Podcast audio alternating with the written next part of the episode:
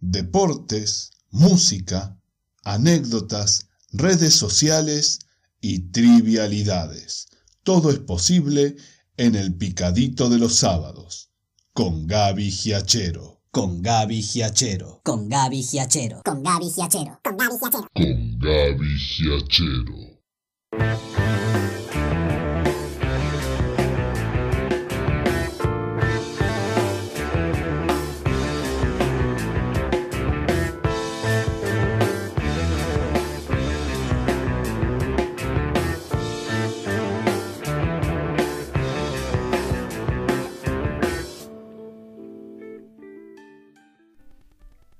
¿Qué tal? ¿Cómo les va? Muy, pero muy buenos días. Aquí arrancamos una nueva edición del Picadito. Ahí escuchando como cortina eh, Pollo Frito, una canción de Crucis, aquel, em, eh, aquella banda ah, de música de rock argentina que allá por los 70 hizo algo de historia en lo que tiene que ver con el rock. Fue la primera que empezó a mezclar eh, este trabajo en el cual estaba incluido Crucis, Los Delirios del Mariscal, en Miami. ¿eh? Y ahí, bueno, se hizo una diferencia notable en cuanto a sonido con lo que justamente sonaban las restantes bandas del rock nacional. Así que, bueno, ahí ponemos pollo frito, nos va a servir de cortina durante esta nueva edición del Picadito que arrancamos hasta la una, ¿eh? haciéndoles compañía con todos los deportes y todos nuestros super especialistas eh,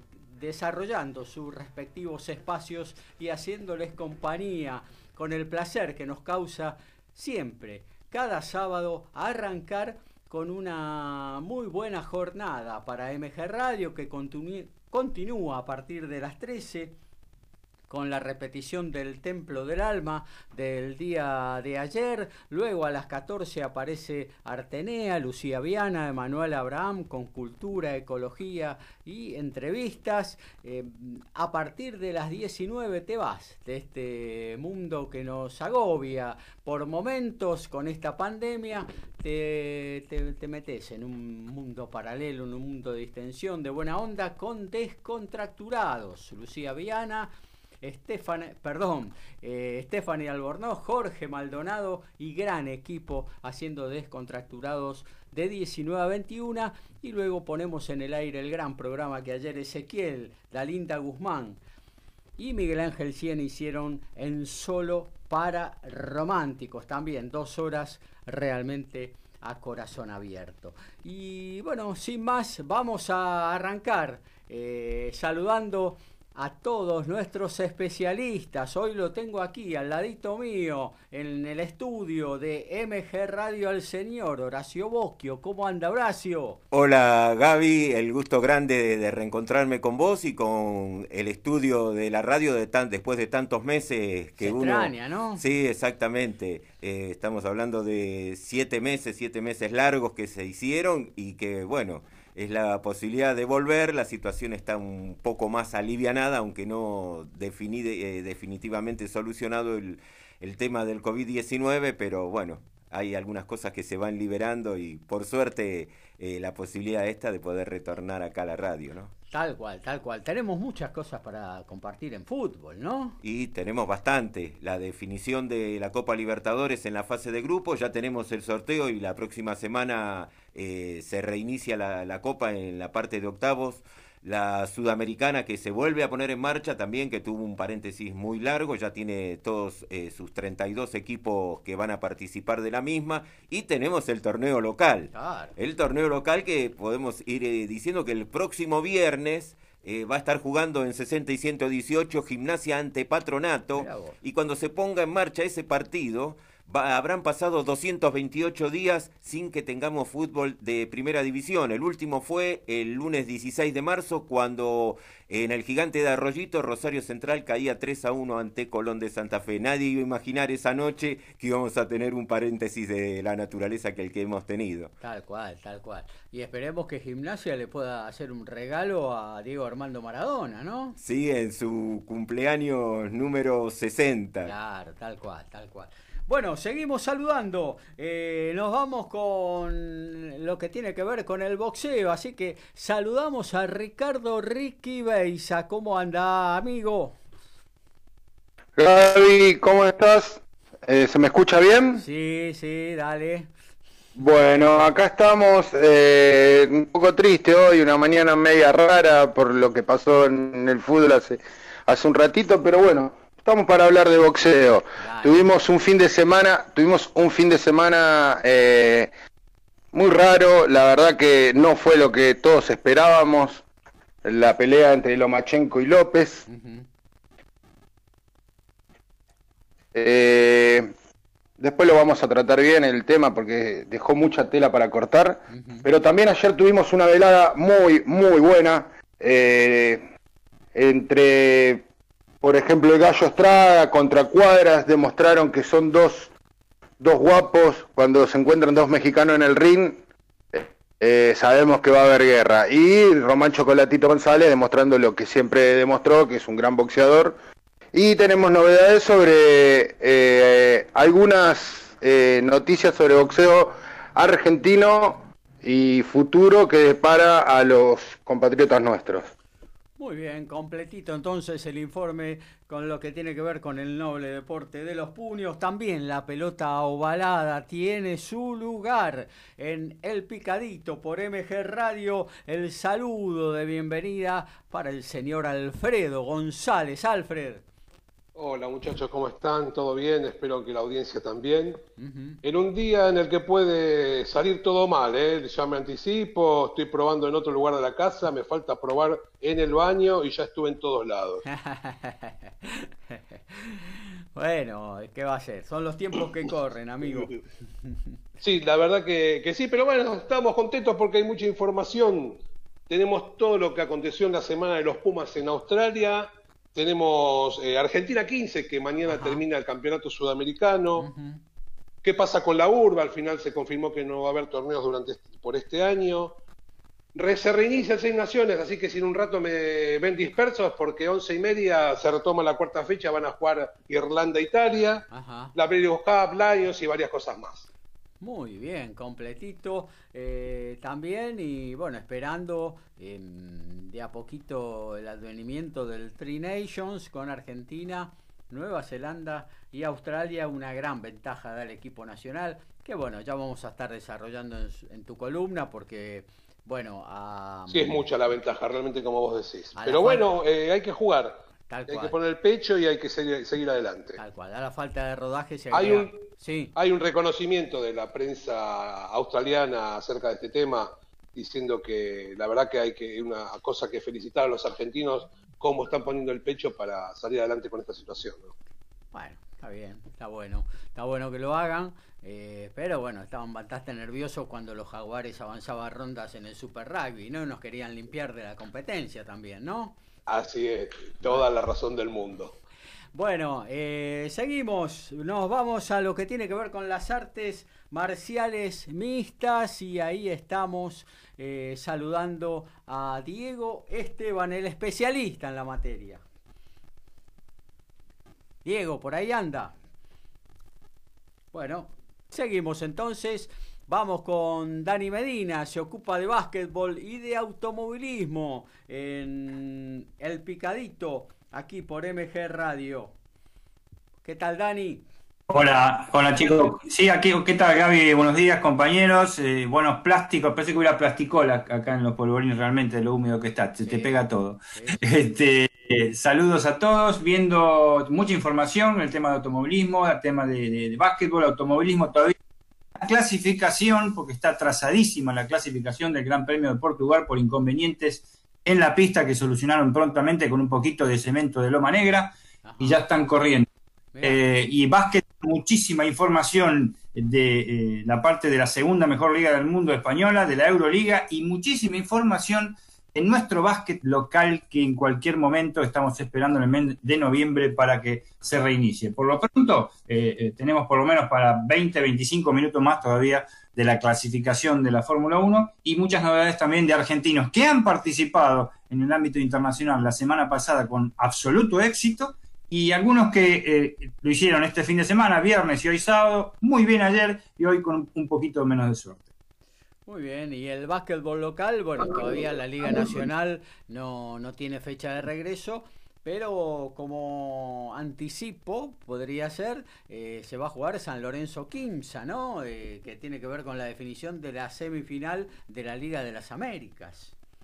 Así es, se va a jugar en el día de mañana, estaremos hablando cuatro veces la fecha, se cambiaron cuatro veces los escenarios, se juega definitivamente mañana, también con una tensa, tensa calma, porque en el caso del conjunto santiagueño, en el caso del coronavirus, Así que tenemos tela para cortar en esa petomita. Tanto Flamengo espera tranquilo. Claro que sí. Eh, bueno, vamos a ver si ahora la tecnología nos ayuda. A Flamengo la agarra Racing. claro, en el fútbol, sí, sí.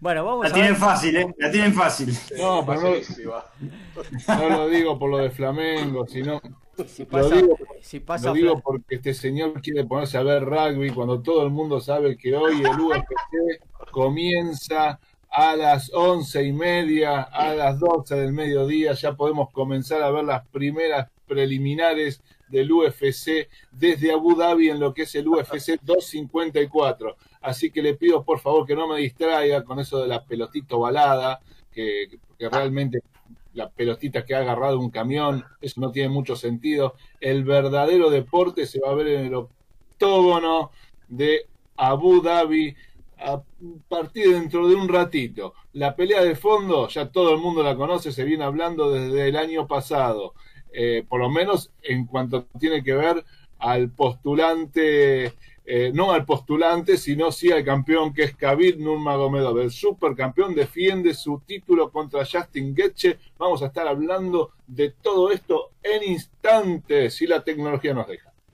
Muy bien, aquí están planteados ¿eh? todos los temas del picadito de este sábado por la mañana. Este sábado nublado, pesado, con mucha humedad, de vez en cuando asoma un poquito febo pero bueno, vamos a estar todo el día eh, realmente con, eh, con este tiempo así que nos va a acompañar. Y quizás mañana se venga un poquito de lluvia sobre Buenos Aires, pero bueno, nosotros acá le ponemos el pecho, le metemos pasión al deporte con cada uno de ellos eh, hasta la una haciéndoles compañía gracias a los dedos mágicos del señor Tomás Rodríguez TR en la parte de la conducción técnica en los controles de El Picadito.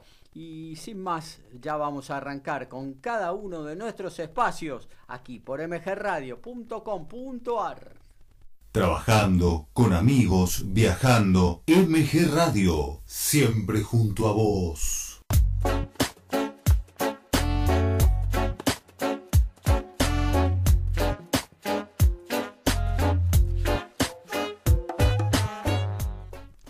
Bueno, eh, con un clásico de España que comenzó bastante modito, electrizante, ¿no? Eh, nos vamos a meter un poquito en lo que tiene que ver con el fútbol, porque, bueno, se finalmente sortearon ayer todo lo que tiene que ver con la Copa Libertadores eh, y la reanudación ya de la Copa Sudamericana y obviamente que toda la info la tiene el señor eh, Horacio Bosquio. Antes me gustaría cerrar un poquito los resultados que bueno que determinaron las posiciones ¿no? entre Racing, Boca, eh, River obviamente, Defensa y Justicia, que finalmente por un minuto no pudo clasificar a la fase final de la Copa Libertadores, pero va a jugar Sudamericana. Eh, bueno, eh, eso pasó durante entre martes, miércoles y jueves, Horacio. Sí, vamos al jueves donde Boca no tuvo dificultad, le ganó cómodo 3 a 0 a Caracas, eh, ratificó el liderazgo en su zona. En el caso de Racing no le alcanzó, eh, tuvo muchas situaciones e incluso un penal malogrado, eh, le ganó 2 a 1 a Estudiantes de Mérida, por diferencia de gol eh, clasificó Nacional de Montevideo que le ganó a Alianza 2 a 0, casualmente Alianza también perdió un penal. Y ese le hubiese dado la posibilidad a Racing de haber quedado como puntero. O un gol más de la academia. O un gol más de Racing. Claro. Después, en el caso River, eh, otro, al igual que Boca, eh, ratificó su supremacía, le ganó claramente a, la Liga de Quito. En el caso de defensa y justicia, eh, fue defensa e injusticia porque me parece que el equipo de Varela hizo méritos suficientes, pero bueno, se le escapó, como se suele decir, cosas del fútbol. Y puede llegar a ser un gran animador en la Sudamericana, el equipo de Varela. En el caso de Tigre, bueno, ya estaba casi su suerte echada y para completar todos sus males, el tema del COVID-19 en el plantel, hubo varias bajas, a eso hay que sumarle eh, que tuvo tres jugadores desgarrados en el partido cuando le tocaba jugar contra Guaraní acá en Buenos Aires, tres zagueros, Montesegrín, eh, Luciati, y eh, eh, había tenido también a Moiragui, que se había lesionado en el precalentamiento. Bueno, eh, sacando Monteseirín que pudo volver, por eso ha contratado ahora a Fernando Alarcón, que es, jugador de Temperley, para ir reforzando porque ha tenido varias bajas. Lo de la Libertadores Sudamericana fue un algo efímero y la intención de los dirigentes y de, su parcialidad es volver rápidamente a primera división, cosa que creo que igual se le va a hacer bastante complicada, pero bueno, hay que ver cómo termina con este, este sistema de definición que va a haber. El que se habla, todavía no está aprobado, sería eh, un torneo eliminatorio donde Tigre entraría en la fase 2 recién. Así que bueno, después es a matar o morir, porque van a ser partidos de ida y vuelta. Eh, posiblemente como está el bosquejo que se hizo, quizás el rival de Tigre en fase 2 podría ser eh, o Santa Marina de Tandil. Así que, y después bueno, habrá que ver. Pero... Tigre ha, ha sufrido Em, después de la pandemia, una fuertes bajas en el plantel, han emigrado jugadores. Eh, yo creo que estaba más fuerte en cuanto a, plantel antes de la pandemia. Ahí sí tenía un equipo que realmente uno lo miraba los nombres y asustaba, ¿no? A pesar de que igual la campaña no, no fue de lo mejor. Pero ahora no, no, lo veo tan fuerte, pero bueno. Eh, tiene un poco más de billetera que el resto de los equipos, ¿no? A partir de por ejemplo, jugar la primera ronda de la Sudamericana te reporta 3 millones de dólares, cosa que no creo que ningún equipo de de la Primera Nacional tenga la posibilidad de tener 3 millones de dólares fresquitos en su billetera. ¿no? Sí, otra cosa que lo había favorecido a Tigre, eh, cosa que se le terminó en el término del primer semestre del año, es que eh, cobran de la televisión como si siguiesen en primera. Entonces tuvo ingresos muy importantes. más, un par de jugadores. Más la transferencia de Lucas Hanson, de Menosi. Entonces hubo ingresos muy, muy importantes. Y tenía contratos también importantes, como era el caso de Alcoba que directamente ha traído tres centrales, cuatro creo que no, ninguno puede estar a la altura de él.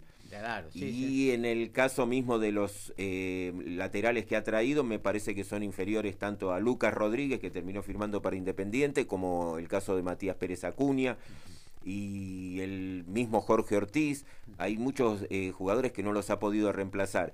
Y el, quizás el único que hasta ahora ha mostrado jerarquía es Pablo Manín, que está reemplazando a Manuel Denning, que casualmente fue una de las contrataciones, venció el contrato y se fue a jugar a, eh, creo que a Chipre. Y el caso de Manín, el problema es que está rindiendo muy bien, pero firmó hasta el 31 de diciembre de este año. Así que esa podría llegar a ser una merma importante. Puede tener, puede tener oferta porque es un goleador, ¿no? Y los goles eh, suman mucho. Exacto. Así que bueno, eh, Tigre fue el que tuvo el, peor papel redondeando en Copa Libertadores. Tal cual. Bueno, y ayer se sortió eh, la próxima fase de la Copa Libertadores. Em, y Boca, River y Racing en esos octavos de final enfrentan a equipos brasileños. ¿eh? Argentina-Brasil, el clásico sudamericano eh, de alguna manera se pone en vigencia con estos cruces.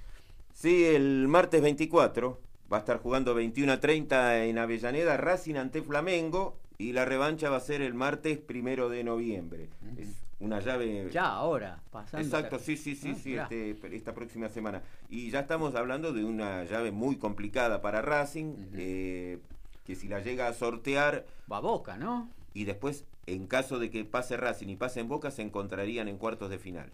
Mira. Boca eh, va a tener como rival el miércoles próximo a las 21.30 a Internacional de Porto Alegre, el equipo de, de, Alessandro. Partido bravísimo también, ¿eh? muy, muy bravo le tocó a Boca. Y la revancha va a ser el miércoles 2, también 21.30 en la Bombonera. Y River es el que aparentemente tiene el brasileño más débil, e incluso por lo que fue la fase de grupos, lo de Paranaense. River va a ir a Brasil para jugar el martes próximo también, al igual que Racing, pero 19-15 juega. Y después lo va a recibir a Paranaense el primero de noviembre 19-15. Ese es el panorama de los tres equipos argentinos. Si querés podemos completar el resto eh, de los octavos de final. Sí, decime, mira, vamos a ver para hacer como una ruta de los equipos argentinos, por lo menos en cuartos, ¿no? Hasta cuartos. Si pasan octavos, pongámonos optimistas, ¿no? A pesar de los compromisos durísimos que tienen que afrontar Boca River, eh, pongámonos optimistas. Eh, si pasan Boca y Racing, quedó dicho, juegan entre ellos en cuartos de final. Exacto. ¿Y River? Y River si pasa, jugaría con el ganador de Independiente del Valle de Ecuador y Nacional de Montevideo. Bien. O sea que sigue siendo, digamos, bastante más aliviado, a pesar que Independiente del Valle es un equipo duro. ¿eh? De temer y que es el último campeón de la Sudamericana y que viene cumpliendo una buena campaña, eh, mismo en la fase de grupos, donde sí, tuvo un bajón en un partido hasta sorpresivo eh, en su zona, pero que venía muy, muy cómodo y bueno, finalmente llegó en el primer lugar, así que creo que ha tenido una muy buena campaña. Muy bien, bueno, y pasamos a la sudamericana, porque, bueno, quedó dicho, Defensa y Justicia también, eh, quedó tercero en su zona, eh, por muy poquito no clasificó, por ese gol eh, sobre la hora que le convirtió Santos en el Villa Belmiro, de, con un empate le bastaba con los resultados que se dieron en el otro encuentro de la zona a los de Varela para clasificar, pero lamentablemente no pudo ser. Pero el tercer puesto le dio el pasaje a la Sudamericana. Vos tenés ahí los enfrentamientos de los equipos argentinos, que son unos cuantos, ¿no? Sí, son varios. Eh, Defensa y Justicia va a estar jugando el próximo miércoles 19-15 en Paraguay ante Sportivo Luqueño. El equipo albiazul creo que es un rival que puede llegar a superar defensa y podría ir afianzándose y lo va a recibir en Varela el miércoles 4 de noviembre, también 19.15.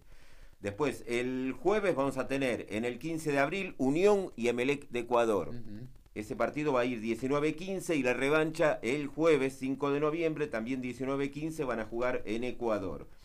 Después tenemos a Vélez Arfiel, este próximo miércoles 21.30 en Liniers recibe a Peñarol. Y el partido de vuelta va a ser en Montevideo en el Centenario el miércoles 4. Estos partidos van 21 a 30. Después eh, tenemos a Lanús, que le ha tocado, me parece, la más brava de todas. el miércoles 19-15 eh, va a estar jugando ante el San Pablo. en la Fortaleza. Ah, en la Fortaleza. Claro, y la revancha va a ser el miércoles 4 de noviembre, también 19-15. Eh, después tenemos a Independiente y Atlético Tucumán, la única llave de todos los equipos que están jugando las dos copas, que se van a enfrentar argentinos entre sí. El próximo jueves 21 a 30 en Avellaneda Independiente recibe a los tucumanos y la revancha en el José Fierro va a ser el jueves 5 de noviembre 21 a 30. Eh, después, eh, si queremos ver qué es lo que puede llegar a pasar en un supuesto, tendríamos que a Independiente Atlético Tucumán, en caso de ganar, van a recibir en octavos de final al ganador de Fénix de Uruguay con Huachipato de Chile. En el caso de Lanús, en caso de pasar, eh, jugaría con el ganador de Audax Italiano de Chile y, Bolívar, que fue uno de los rivales de Tigre. Después tenemos a, a, Vélez, si supera a Peñarol, va a jugar, otra llave complicada le va a tocar, con el ganador de Millonarios y Deportivo Cali. Y después nos quedaría Unión de Santa Fe, que en caso de pasar tendría que jugar con el ganador de Melgar de Perú o Bahía de Brasil. Muy bien. Bueno, hasta ahí entonces eh, lo de la Sudamericana, creo que salvo Lanús, que tiene un partido realmente complicado con San Pablo, que no es el San Pablo de, que uno supone de allá de la década del 90, eh, ni nada por el estilo, pero bueno, tiene una historia atrás, eh, Dani Alves, un par de jugadores interesantes que han regresado de su paso por Europa, eh, y bueno, se va a hacer un partido complicado. Los demás yo creo que vienen para, pasar, aunque sea la primera ronda. Ah. Vélez, podría ser, ¿no? Vélez Peñarol complicadito, sí, aunque Vélez... sí, pero, sí, pero yo creo que Peñarol Nacional están... Eh, no, no tienen tampoco, tienen el nombre también, pero no tienen un, un, gran nivel, ¿no? Y Peñarol creo que está abajo incluso de Nacional en lo que tiene que ver futbolísticamente hoy por hoy. Eh, pero bueno, sí, siempre, siempre hay que jugar con un equipo grande, eso obviamente que es difícil, ¿no? Sí, además Peñarol, el torneo de apertura que ganó Rentistas, eh, terminó en el cuarto, quinto lugar. Eh, Nacional fue el que llegó al desempate con, los bichos colorados de Montevideo, así que la, posibilidad de Peñarol hoy está en baja, ha tenido cambio de técnico, la dirigencia no está muy conforme con lo que vienen realizando y su clasificación a la sudamericana obedeció al margen de que fue una zona muy pareja, a que no ha tenido un gran rendimiento incluso jugando como local. De Vélez, bueno, vamos a ver qué es lo que pasa, es el ciclo de Pellegrino que se inicia, eh, tiene algunos jugadores eh, importantes y eh, la continuidad con Centurión, la vuelta de Gago, y quizás Vélez pueda llegar a ser también un, equipo que esté muy competitivo para esta Copa, ¿no? Y que quizás en el certamen también lo pueda llegar a mostrar. Sí, claro que sí, sí, sí, sí. sí. Aparte Vélez eh, con este tema de, los partidos eh, eh, de local a puerta cerrada no va a sentir la diferencia, así que realmente no. seguro que no, seguro que no. Por fin solos. Se siguen sumando las voces. Falta uno. No, Ricky hoy, Ricky hoy lo La sección se llama Ganando Amigos, ¿no? Ricky hoy lo tiene. Estoy, eh, está muy mal. Estoy abatido, estoy abatido hoy. Estoy abatido, no, no voy a opinar de fútbol. El amistoso de esta mañana lo tiene muy mal. Eh, y bueno, ¿qué va a hacer? Son cosas del fútbol. Hay malos partidos y y bueno, se dan así. Ahora falta. Por, lo que estoy escuchando, muchos enemigos no van a ganar, ¿no? No, claro. Falta que los compañeros digan ahora la dirección de la radio. Claro. Ojo, no, no sigan hablando de. No, si, no, sí, no, por lejos. Este, no sigan hablando del verde y negro a ver si le sacan 18 puntos. Claro, no, sí, obvio. ¿eh? Hablando de verdinegro, ayer el Leeds usó una linda camiseta y ganó contundentemente en Birmingham, ¿no? Hasta un Villa, cuatro jugados, cuatro ganados hasta ayer. Eh, bueno, pasó Bamford, su triplete, eh, y el equipo del loco Bielsa, bueno, se está encaramando en las primeras posiciones, cosa impensada. Pero bueno, tiene que ver también con el atuendo, yo creo, ¿eh? no, no, no solo con el nivel de, futbolístico de, la, entidad londinense. ¿eh? ¿Ustedes qué les parece? Cri, cri, cri, cri. y bueno, qué sé yo, este Boston Celtic también usaba de verde y negro y quedó en semifinal. bueno, hasta la semifinal, tampoco es que... Tenemos duendes, Tucumán Rugby también. Hay un montón, hay un montón, hay un montón. Eh, bueno, eh, hasta aquí hacemos lo de fútbol. ¿eh? Ya en un ratito nos metemos en lo que tiene que ver con el automovilismo. algo vamos a estar hablando de tenis también porque volvieron los argentinos a jugar por el mundo, fundamentalmente Diego Schwarman estrenando eh, su papel de top ten. Así que vamos a estar hablando también eh, algo de eso antes de meternos de lleno en la columna de automovilismo en la voz de Daniel Medina, aquí en el picadito por mgradio.com.ar. Muy buena música y gran fidelidad. MG Radio, una excelente compañía.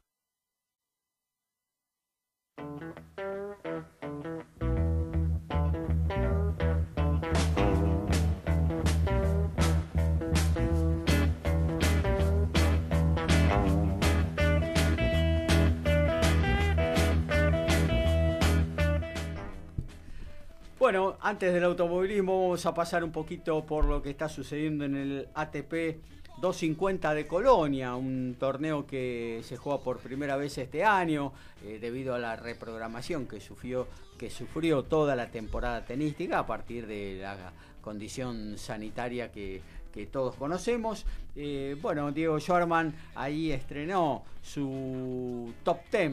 Eh, recordemos que tras su gran actuación en Roma, y también en Roland Garros, el tenista porteño quedó ubicado en el octavo lugar del ranking. Eh, luego una gran actuación de Andrei Rublev, el ruso, en su país, eh, en San Petersburgo, donde ganó el torneo.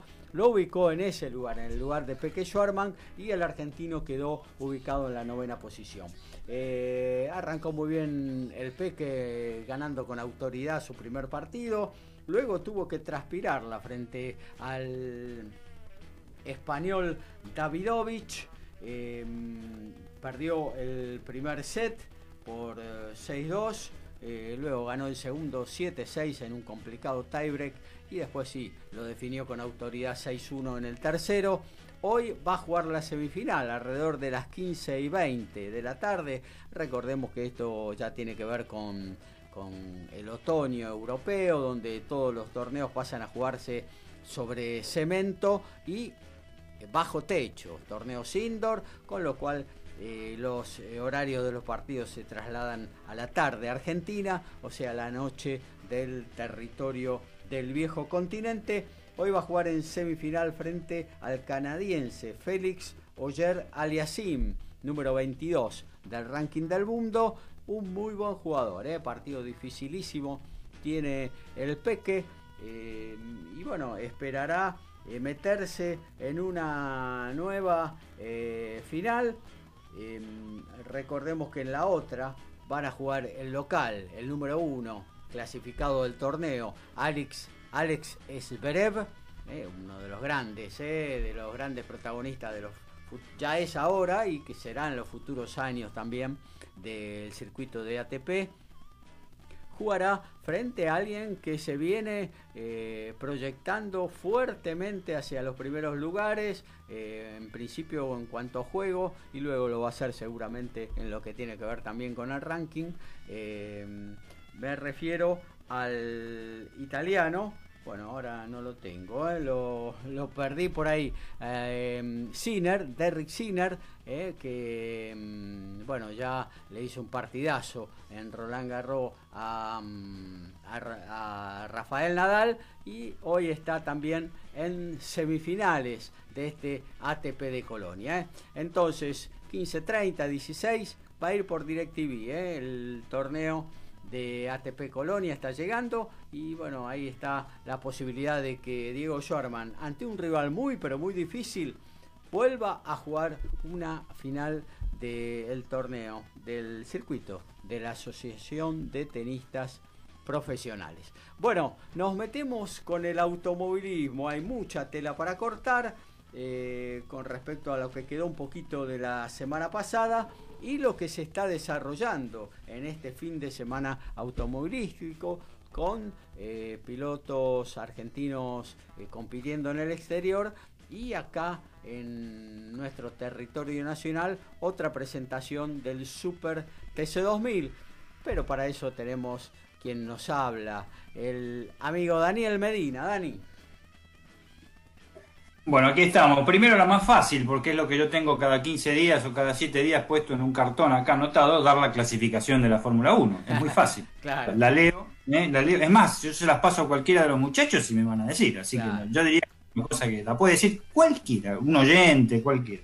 Acaba de terminar media hora, casi 35 minutos atrasadas eh, en Portimao, en el circuito internacional de Algarves, la clasificación del Gran Premio de Portugal sobre el segundo final eh, Lewis Hamilton logró el primer lugar, segundo Bottas, que venía arrasando, pero como siempre tiene el complejo de Hamilton. Bota directamente cuando va al box, va al lugar donde dice 1, 2, 3, que se estacionan los autos, va siempre al 2. Claro, claro, claro.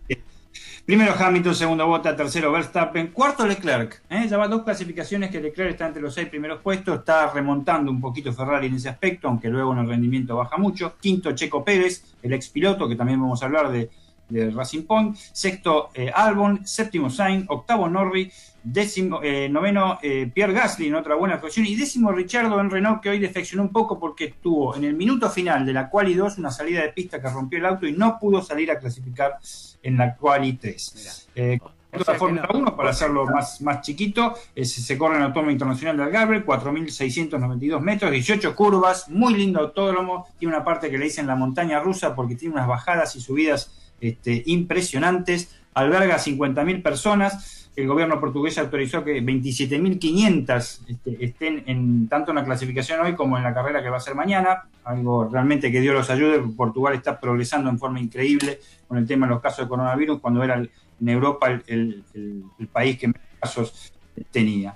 Eh, ellos sabrán lo que hacen. Eh, con respecto a Run Run, novedades en Fórmula 1, el equipo Haas, el equipo Haas les dijo chau, chau, adiós, como la cancioncita que se ponía en domingo para la juventud para sus dos pilotos, Román Grosjean, que se va a correr a el Mundial de Resistencia el año que viene, y a Knudsen el danés. ¿eh? Hay dos plazas disponibles, lo habíamos adelantado la semana pasada, y el que está el run run de que van y que vienen, que van y que vienen es el equipo Williams. ¿Por qué? El equipo Williams, el peor equipo que hay, comprado por el, grupo inversor este, eh, norteamericano, eh, que es un nuevo salió Claire Williams. Eh, es muy probable que Checo Pérez, como habíamos anunciado la, semana pasada, vaya al equipo Williams en, lugar de Russell, que es el mejor piloto de Williams, que siempre clasifica la quali 2 y que era piloto de reserva de Mercedes hasta el año pasado. ¿por, qué, ¿por, qué, pasa esto? Sabemos que el mexicano viene con una espalda impresionante, en la casa, en su espalda tiene lleno de carteles, no sé si me entienden, entonces viene con mucho respaldo y aparentemente lo va a desbancar a Russell en ese aspecto. Aunque el otro eh, aspecto que hay es que Chip Canasi, Chip Canasi en las IndyCar quiere que sí o sí el mexicano se siente el año que viene en la IndyCar. Y si Chip Canasi te pide que vayas a Estados Unidos es porque vayas que vayas a ganar el campeonato, ninguna duda. Es el dueño de la categoría, aparte. Eh, ese run run de los pases eh, está muy este, muy en boga en este momento en la Fórmula 1. La próxima carrera será la semana que viene en la triste, tristísima pista de Imola, que cada vez que la veo me pongo a llorar. Durante cinco años después del accidente de Ayrton Senna no vi carrera de Fórmula 1 después de ese eh, Gran Premio de Imola. Vayamos a la parte de participación argentina. Eh, una, un pollo que le decimos nosotros, Gaby y yo siempre, que es Franco Colapinto, el jovencísimo piloto de Pilar, que realmente hizo una actuación este fin de semana y las viene haciendo en las últimas dos carreras también en la Eurocup, Eurocup en Fórmula Renault. Eh, ganó allá en Spa nada más y nada menos. Eh, bajo una lluvia torrencial, la carrera se suspendió eh, en ocho vueltas, se suspendió en la vuelta 5, pero largó del tercer lugar, agarró la punta de entrada, no lo pudieron pasar, hubo varios accidentes, de hecho a raíz de un accidente se suspendió la carrera en la mitad, y ganó, tuvo su segunda carrera ganada en el año, su cuarto podio, y le valió acercarse mucho en el campeonato esta joven promesa de Pilar. Lamentablemente en la segunda carrera que se hizo hoy no se, no se eligió bien los neumáticos por parte de, su equipo ¿eh? este, y, él obviamente en la decisión eh, largaron con goma slick cuando la, pista estaba totalmente húmeda por el, muy mal tiempo que había, el que siempre eh, generalmente reina y sobre todo en estas partes del año en el, el bosque de las Ardenas ahí en Bélgica y terminó en décimo segundo lugar porque quedó patinando en la largada, nada más ni nada menos. Quedó en el octavo lugar, pasó seis, ganó lamentablemente Víctor Martins, el francés, que está punteando el campeonato eh, y, se había acercado bastante con la Pinto, estaba en el cuarto lugar, creo que ahora va a bajar al sexto o séptimo lugar porque quedó muy atrás. Pero de todas maneras, y lo hablamos varias veces esto con Gaby, vamos a veces en la semana, nos chateamos, eh, es, para mí es la mejor esperanza que hay para sentarse en un Fórmula 1 eh, de aquí al futuro de este muchacho que tiene 18 años. Eh, lo que ocurre es lo de siempre. Este, ¿Qué es lo que aparece? ¿Qué es lo que lo bancará en el futuro? El chico está haciendo una muy buena tarea. Está corriendo los principales circuitos del mundo. Ganó en Monza y en Spa-Francorchamps, no es poco. Que, creo que no es poco. Este, y, pero ¿qué pasa después de esto, no? Después de esto, este, es cuando tiene que un poco, los famosos euros. Claro, un poco Dani lo que le pasa a los eh, pilotos argentinos, ¿no? Ah, tenemos muchas promesas que se fueron malogrando porque a medida que, van avanzando de categoría, por en principio, bueno, porque cuestan menos eh, y en un equipo de medio pelo y gracias a sus cualidades conductivas van avanzando de categoría, ¿no? Pero bueno, después ya no te perdonan, ya tenés que poner eh, la tarasca, poner, tenés que poner... Así es, así es. Y eso que están, y que están en el medio, como es el europeo, en donde puede figurar, no está corriendo en Japón, no está corriendo en México, no sé, en, dado muy, a pesar que estuvo corriendo mucho en Nueva Zelanda, eso fue su espaldazo a esto, pero realmente está haciendo las cosas bien. Ojalá pueda tener esa oportunidad, aunque lamentablemente, y para cerrar, mezclo la Fórmula 1 con la Eurocup, Eurocup eh, simplemente por el hecho de la nueva modalidad que tiene la Fórmula 1, que los hijos, sobrinos, tataranietos de los dueños de los equipos se convierten en corredores de los equipos. Es increíble. Un piloto como Checo Pérez fue sacado de Racing Point, lo sacaron, está bien, le dieron toda la mosca, vamos a hablar en criollo, toda la torta por la famosa cláusula de recesión que hay en todo el mundo ahora en todos los deportes, pero porque corre el hijo del dueño del equipo. Lo mismo pasa en el, equipo tailandés con Alexander Albon, que es el sobrino de un tipo que pone la tarasca tailandesa, no sé, de la sacará, no sé, de Malasia, de las Torres Petronas, no sé dónde la saca. Y lo mismo ocurre lamentablemente en Williams, aunque te parezca mentira. El piloto que sale último siempre, que es Latifi, el canadiense, ¿eh? es hijo del nuevo hijo de un integrante que tiene el 25% del paquete accionario de la nueva empresa norteamericana que compró el equipo. O sea, ¿qué esperanza pueden tener eh, estos chicos? Lo tienen que, eh, eso va a terminar porque a partir del 2022 cambia muchísimo el reglamento de la Fórmula 1 y eh, por eso lo quieren hacer entrar a Mick Schumacher, para que, porque tiene que tener este, sí o sí rodaje para poder correr en el año 2022. Eh, por eso te digo que son cosas muy difíciles, ojalá eh, ya lo hemos planteado también que eh, Colapinto pueda correr en Fórmula 2, que es la, telonera, digamos, de la Fórmula 1. Eh, lo veo difícil también, pero ojalá, porque es un piloto con mucho talento, es rápido, eso es lo que quiero decir. Es, muy, distinto este chico Barone, por ejemplo, en la Fórmula 3, que está ahora se pasó a otra categoría y no pudo debutar. y el chico que está en, en Japón, este, y realmente me parece que, es lo mejor que hay. El tema es el apoyo. Apoyo de la Argentina no va a tener, acá no va a haber nada porque realmente estamos en una situación pésima para eso. Pero es lo que falta, me parece que la joven promesa, y es muy joven, que eso es lo que, lo que me gusta y lo que nos entusiasma. Para terminar con la semana pasada, sí pasamos a la parte nacional, la gran actuación, la gran actuación del Torito de Mataderos, Esteban Guerrieri. ¿eh? Está peleando el campeonato, es el candidato por onda para hacer el campeonato, lo apoya para pelear el campeonato a la gente de Linan Co, porque ganó dos carreras brillantes en el húngaro ring, salió em, eh, tercera en otra. Lamentablemente, Giro Lamy, que salió, tuvo dos terceros puestos, abandonó en una de las carreras, pero en tres carreras, recordemos, y ya no tiene casi chances para lograr el campeonato. El equipo Honda sí o sí, con su tremendo equipo, porque son cuatro autos, cuatro autos, apoya eh, y empuja a Esteban Guerrero para la obtención del título que lo está encabezando, este, firmemente el francés Jean Erlaer con su Linan Co, que hizo una muy en las tres carreras sacó puntos, una las ganó, el tipo bueno, tiene un equipo atrás que le responde, y restan dos carreras. La semana que viene en Aragón, decisiva, ¿eh? que son dos carreras, y luego en Adria, Italia, y habíamos hablado la semana anterior que las, las que restaban, que todavía no se sabía qué iba a pasar y que eran en Asia, no, no va más. Esto termina dentro de tres semanas, dentro de cuatro semanas, menos de un mes, en, en, Italia, la parte del turismo WTCR, una categoría apasionante, Campeonato Mundial de Turismo. Ojalá se le pueda dar a Guerrero y tiene todo el apoyo, es muy distinto a Colapinto, tiene todo el apoyo eh, de la marca japonesa en este Mundial de Turismo. Esperemos eh, que tenga un buen resultado, aunque está luchando ante un gran equipo y un gran piloto como Erlader.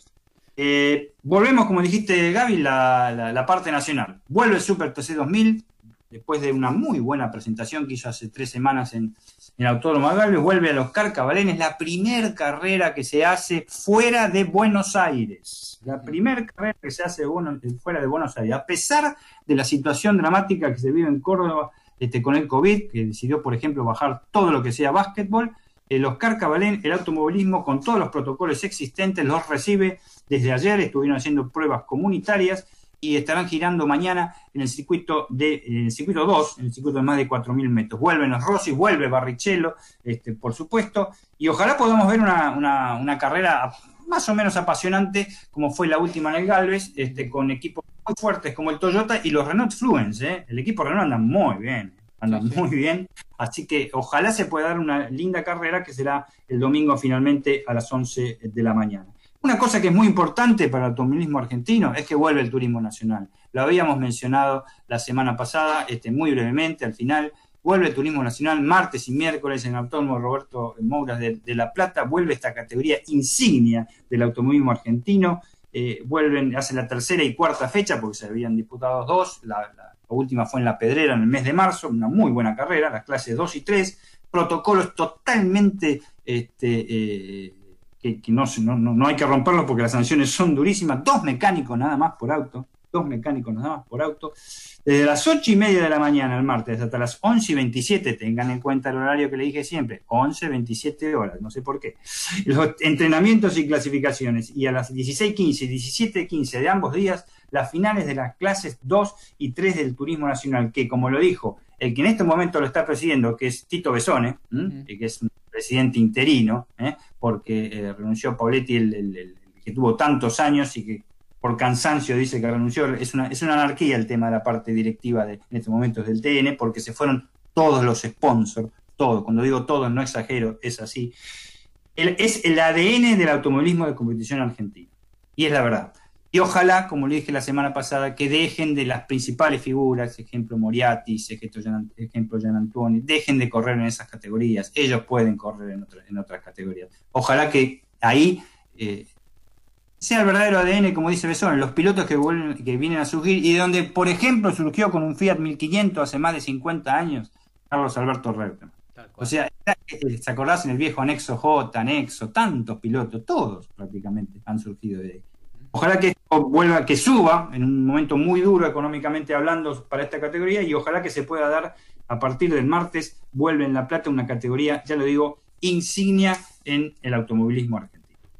Muy bien, ahí está todo el panorama del automovilismo en la voz de Daniel Medina, aquí en mgradio.com.ar. MG Radio, 24 horas junto a vos.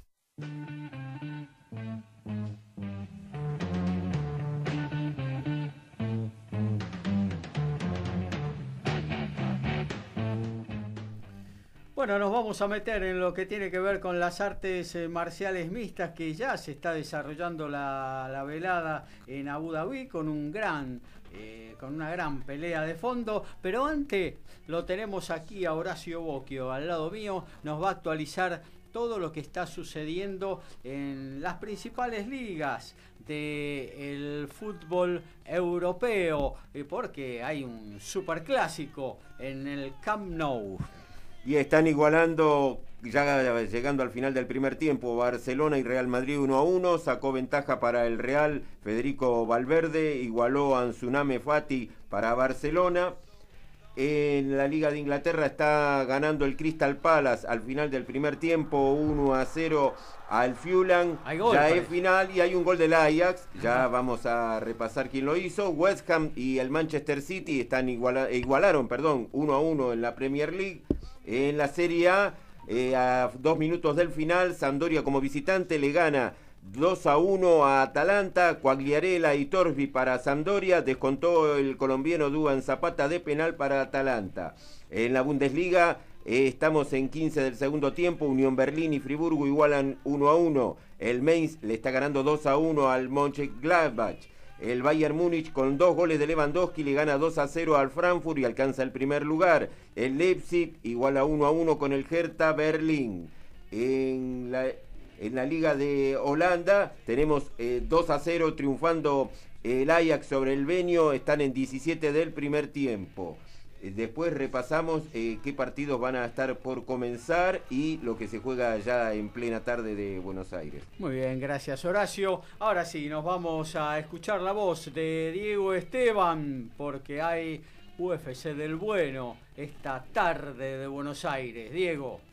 Sí, señor, acá estamos y ya está por comenzar la velada desde Abu Dhabi en un horario extraño, ¿sí? La decisión de Dana White para tratar de llegar con un horario mundial, esa es la teoría. Eh, así que puso esta cartelera desde Abu Dhabi a partir de ahora nomás eh, del mediodía de Argentina y con eh, distintos horarios para, obviamente, para todo el mundo. La pelea de fondo la protagoniza el supercampeón con 18 peleas ganadas, ninguna perdida, Khabib Nurmagomedov.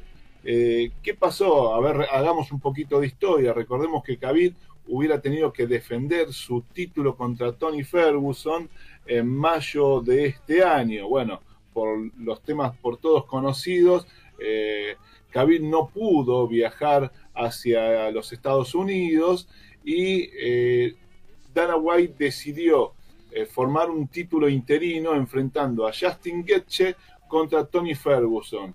Y el tema no le salió del todo redondo porque Justin Getche, que tenía eh, algunas, algunas derrotas en su, en, su historial, eh, no como sucedía con Tony Ferguson, le ganó a Tony Ferguson haciendo una pelea muy inteligente y ahora entonces quedó como retador de Khabib Nurmagomedov.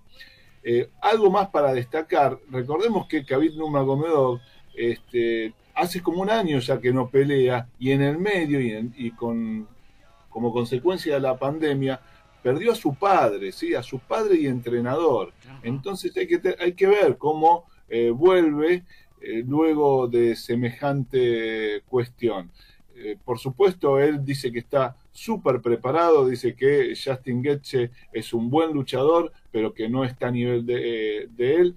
Y humildemente yo creo lo mismo, aunque Justin Getche demostró que puede hacer una pelea inteligente y, que no es aquel, aquel luchador que salía a llevarse todo por delante y que le valió que le valió un par de derrotas eh, de contra y, que luego lo hizo bajar su copete. De todas formas, de todas formas, podemos decir que Khabib, a quien apodan The Eagle, eh, podemos decir que a Justin Getche lo va a volver a mandar a dormir a su hotel de California. Muy bien, y también hay una muy buena eh, pelea en lo que sería el semifondo, ¿no? Con los que son los dos mejores ranqueados del peso medio. Así es, Robert Whittaker se ve las caras contra Yarid Canonier. Yarid Canonier eh, está bajando de peso luego de su derrota contra Reyes en los semipesados. Está como Beisa, está como Beisa, está bajando de peso. Tal cual, está así, y es que si usted lo ve, prácticamente le recomiendo, por favor, que lo que busquen la foto de Sharit Canonier, este, van a ver que prácticamente es eh, un físico calcado al de al de nuestro compañero Ricky Beisa. Y... Creo, perdón, creo que le falta unos abdominales por marcar. bueno, podría ser. Un par de bondiolitas más y se pone a tiro. Eh, que eso es en lo que está, ¿no? Me refiero a Yarid, ¿no? Eh, ¿Y qué pasa? Sucede que Robert Whittaker, quien perdió en su desafío contra Adesanya, eh, ahora está enfrentando al número 3. Robert Whittaker, de todas formas, sigue siendo el número 1 en el ranking de los medianos. Va a enfrentar a Yarid Canonier, quien está puesto como número 3 en el ranking de los medianos. Sí, Sí, eh, Canonier, como está deseando a Desania por un tema personal que tiene contra Canonier, le llegara a ganar a Whitaker, rápidamente saltaría a ser el postulante número uno para eh, intentar el título mediano. Ambos eh, luchadores tienen buenos, eh, buenos rankings, como decíamos, Whitaker ocupa ahora el puesto número uno en el ranking del peso mediano del UFC con múltiples victorias, podemos recordar contra Joel Romero y peleas notables como contra Jacare Sousa y Uraya Hall. Por otro lado, eh, Canonier, que ocupa el, número 3 en la clasificación, tiene tres victorias consecutivas en la división de peso medio, pero perdió, como decíamos hace un ratito, contra Dominic Reyes en la división de semi pesado. Ahora Canonier tiene eh, también victorias notables contra quién? Contra Anderson Silva. Y esto me sirve de pie para decirles que sí, señores, vuelve Anderson Silva al UFC, ya con casi 40 años tendría que ver ahora cuántos tiene Anderson Silva, pero la leyenda, la araña Silva, está volviendo eh, al UFC. Alguien que también está volviendo de algunas derrotas es nuestro amigo Alexander Volkov. Por supuesto que como siempre que lo nombramos no nos estamos refiriendo a ningún tenista ni ningún, ni ningún basquetbolista, sino que nos referimos al peso pesado ruso que se verá las caras en esta oportunidad contra Walt Harris. Dijimos que eh, Volkov viene de una derrota por decisión en una pelea que fue para dormirse. Hay gente que no se ha despertado nunca más luego de la pelea que hizo contra Curtis Blaze, en donde perdió por decisión. Y eh, Harris buscará, eh, recuperarse de una derrota por nocaut técnico en el segundo asalto ante Alistar Overing. Eh, si tuvieran que tomarse algún respiro para ver la cartelería de fondo, yo le diría, mientras Volkov está arriba y, Harris está arriba, váyanse a tomar algo, vayan a disfrutar del día que por ahora sigue amenazando con que se va a poner feo, pero que sigue estando lindo.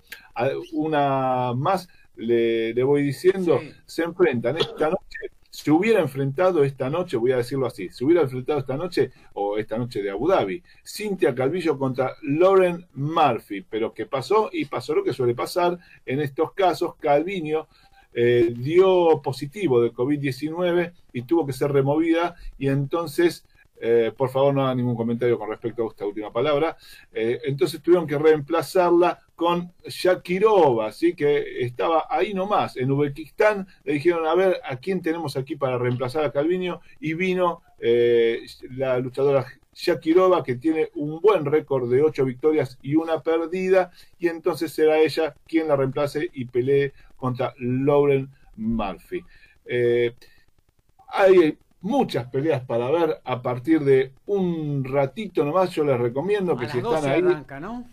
Ahora a las 12 arranca. Eh, todavía estamos en las publicidades, pero enseguida ya están subiendo los primeros eh, luchadores en la cartera preliminar, que hay de todo como en botica, incluso al hermano de eh, Khabib Nurmagomedov, Umar Nurmagomedov, que estará peleando contra Sergey Morozov, a quien le mandamos un saludo desde el Picadito y desde MG Radio. ¿Eso viene por Fox eh, abierto, digamos, o hay que tener codificado? Lo, según están promocionando, todavía no, yo estoy sintonizando Fox Action, eh, que, lo, está, lo estuvo promocionando todo el tiempo, pero según están promocionando, ni ESPN, luego de la clasificación de Fórmula 1, eh, estaría arrancando el UFC. Así que seguro las preliminares van a ir por ESPN 2 y bueno, si se les llega a cortar la transmisión, van a tener que buscar alguna forma de rebuscársela pero según están promocionando todo, iría por ESPN 2 abierto.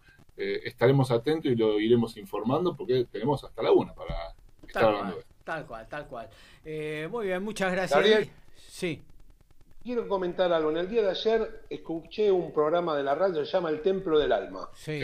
Y la verdad que quiero felicitarlos porque trataron un tema, lesiones en el deporte. Fue muy interesante, la verdad que muy atractivo como lo plantearon y la verdad que quiero mandar una felicitación a todos los integrantes del programa porque fue realmente muy bueno y muy didáctico. Bueno, muchas gracias. Le voy a hacer llegar sus felicitaciones a quienes realmente aportan algo al programa. Le agradezco. A hijo y a toda la gente de ahí. Exactamente, son los que en definitiva tienen el mérito de que algo salga bien en el templo del alma. Muy bien, seguimos haciendo el picadito, nos vamos a un pequeño corte institucional y ya regresemos con la segunda parte de nuestro envío. Hasta la una le estamos haciendo compañía aquí en mgradio.com.ar. Desde la ciudad autónoma de Buenos Aires, República Argentina, transmite MG Radio. MG Radio. MG Radio www.mgradio.com.ar el Círculo de Entrenadores Personales te ofrece un plan a tu medida. Entrenamiento para la salud y para deportistas de alta competencia. Comunicate en nuestra página en Facebook, Círculo de Entrenadores, arroba Professional Trainer, Círculo de Entrenadores Personales y viví mejor.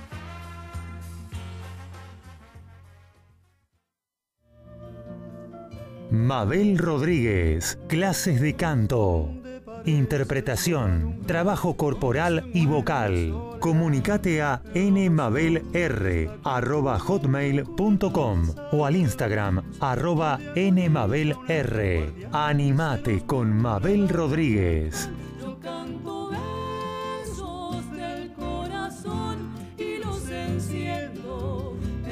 canción.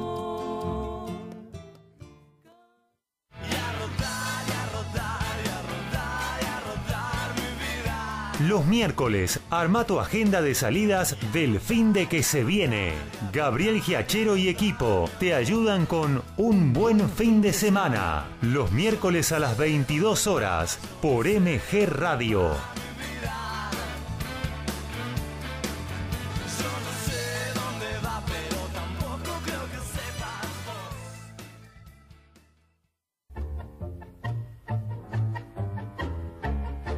Abrazándote, abrazando tango. Programa de nuestra cultura popular. Idea y conducción, Enrique Madrid. Te espero los jueves a las 20 horas por MG Radio.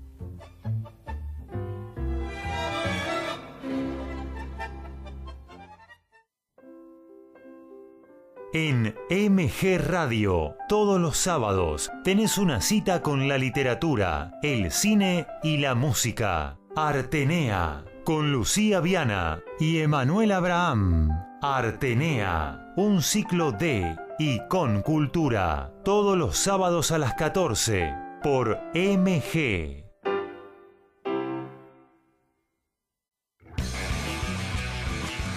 Info, columnistas, notas, opiniones. Deportivamente, un polideportivo con todas las disciplinas. Deportivamente, conducen Antonella Curatola y Alejandro Molesi y va los domingos a las 14.30 horas por MG Radio.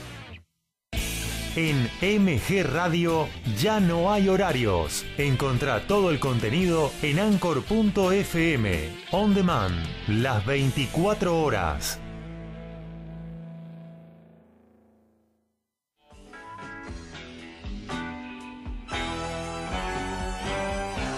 Estás en momentos genuinos. Estás en MG Radio.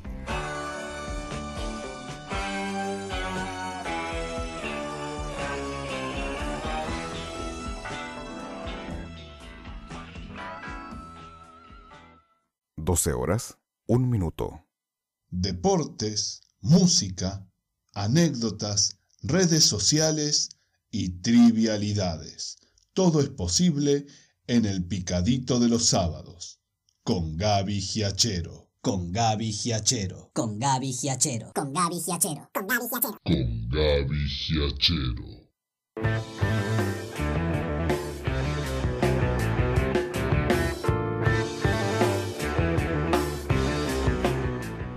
Segundo tiempo del picadito de este sábado por la mañana, 24 de octubre en Buenos Aires.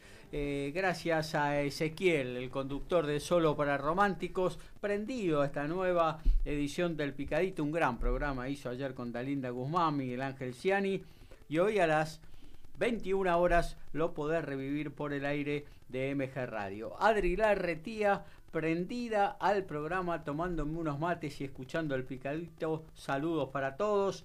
Daniel de Coglan escuchando el programa como cada sábado. Saludos para todos los que los hacen. El Refugio Store, hola Picadito, escucho desde el local 88 de la Galería Los Andes, ahí en la calle, la Avenida Cabildo. Saludos para todos, Jorge de Descontracturados. Buen día Gaby y equipo. ¿El uso del bar afectó el fútbol? Nos pregunta eh, el amigo Jorge de Descontracturados, quien hoy junto a Stephanie Albornoz y gran equipo van a estar haciendo eh, una nueva edición de su programa a partir de las 19 horas, también obviamente en MG Radio. Adrián, el ferretero, prendido al programa esperando que entre alguien a comprar. Disfruto de su compañía, saludos para todo el equipo, lo hacen muy bien. Eh, bueno, nos vamos a meter, gracias a todos por estar prendidos, compartiendo la pasión deportiva que nosotros eh, tenemos, que ponemos eh, dos horas eh, al servicio de ustedes cada sábado aquí por el aire de MG Radio. Nos vamos a meter con el rugby, pero antes, el 30 de octubre, lo esperamos durante mucho tiempo, vuelve el fútbol argentino. Y bueno, tenemos ya programación de esta primera fecha que se va a jugar entre el viernes y el lunes. Obviamente que quién, si no, para tener absolutamente todos los detalles que el señor Horacio Bocchio. Y el viernes 19 horas en La Plata se va a poner en marcha la Copa del torneo de Primera División con Gimnasia y Grima recibiendo a Patronato, 21 a 10 en Córdoba, Talleres y Newell's Old Boys. El sábado a las 14 en el Minela, en Mar del Plata, Aldo Civi y Estudiantes de La Plata. 16-15 en Liniers, Vélez Arfil Huracán. 18-45 en el Diego Armando Maradona, Argentino Junior San Lorenzo. 21 15 en la Fortaleza Granate, Lanús y Boca Juniors. El domingo, desde las 11, Defensa y Justicia en Varela ante Colón de Santa Fe. A las 14 en el 15 de abril, Unión recibe a Arsenal de Sarandí. 16.45 en Avellaneda, Racing ante Atlético Tucumán. 18.45 Central Córdoba en Santiago del Estero ante Independiente. 21 a 15 del domingo, River y Banfield. Se completa esta primera fecha el lunes. 21 a 15, Rosario Central va a recibir a Godoy Cruz Antonio Tomba. Qué raro que no dejaron los horarios de las 17, 17.45 para Boca River, ¿no? También River juega 21 y 15 del domingo, pero generalmente eh, ponen um, al que juega de, visitante a última hora y al que juega de local de Boca y River, ¿no? A, media tarde, tarde-noche, ¿no? Es raro que... Sí, tiene que ver igual con los partidos de la, Copa, Libertadores, claro, que van a jugar eh, en la semana siguiente, ya están programados también las revanchas, entonces ahí tiene, tiene ese motivo por el cual se han programado de esta manera. Tal cual. Eh, bueno, ahora sí, nos metemos con la pelota ovalada, es la, el turno entonces de el señor Alfredo González. Alfred. Sí, Gabriel, y arrancamos nomás con los resultados que nos interesan. Ayer, a puro try, Escocia en un amistoso internacional le ganó a Georgia 48 a 7. Ahí el rugby europeo tiene un problema. Georgia, Italia, tiene un nivel muy parecido, pero está muy lejos de los tops y le gana muy fácil a los que vienen detrás. Claro. No sabe, no, la verdad que sí, pierde por 40 puntos con Escocia y después de los últimos 10 torneos que jugó en Europa ganó 9 Georgia con los equipos de segundo nivel. Pero bueno, Sí, yo creo, yo creo, Alfred, que bueno, eh, en Europa, bueno, mandan los cuatro británicos y Francia y después los demás están bastante lejos, incluso Italia, ¿no? Que está metido dentro de seis naciones, pero le cuesta muchísimo ganar un partido en todas las competencias, ¿no? En este momento tiene cero puntos, están 30 minutos del primer tiempo y ya está perdiendo 17 a 3 por Irlanda. Pero eh, sí, pero como te decía, eh, son muy parejos entre ellos, pero están en, en el medio de algo difícil de, poder resolver. Porque después más juegan con Bélgica y le ganan por, también por 40 50 puntos. Así que bueno, es, eh, es difícil, es difícil. Pero bueno, en lo que tiene que ver con los resultados donde están los argentinos, el Toulon se recuperó de la final que había perdido con Bristol y le ganó al Castres, donde Urdapilleta fue titular y marcó todos los puntos, 19 eh, a 6. El Leicester, donde el entrenador de Bax es Felipe Contempomi, le ganó a Cebré por el Pro 14, 63 a 8 en Cebré, juega Eduardo Bello. El Benetton, que tiene varios argentinos, donde está Barabane, Riera, Gallo, Brex, perdió de local con el Escarte de Gales 10 a 3. Y arrancamos con los Pumas, que es lo que nos interesa. Y el lunes pasado, los jugadores que se desempeñaban en Europa partieron rumbo a Australia y ya se suman al plantel que está en ese país. Pero también hay otra muy buena noticia y es que terminó la cuarentena para los jugadores y el staff que viajaron desde Uruguay. Así que pueden hacer entrenamientos ya al aire libre y con contacto. No los, europeos, no los europeos que tienen que cumplir con la cuarentena todavía. No, los europeos eh, van a terminar la cuarentena recién el 4 de noviembre. Claro. Así que tres días antes de lo que era el previsto el debut, antes, lo que iba a ser una complicación. Claro. De esta manera se podrá contar eh, con los jugadores más tiempo y el armado del equipo puede ser menos traumático, porque antes iban a contar, como te decía, con tres días y ahora van a contar con diez días donde van a poder estar todos juntos practicando. Incluso creo que van a organizar eh, ya el próximo sábado, pero para el 7 de noviembre organizarán algún amistoso como para que ya juegue eh, algún equipo que ya debe tener en la cabeza Mario Ledesma con los europeos adentro, ¿no? Eh, así es. Ahora te comento el partido que se suspendió en un ratito, ya te comento el por qué también se suspendió un partido con Waratahs.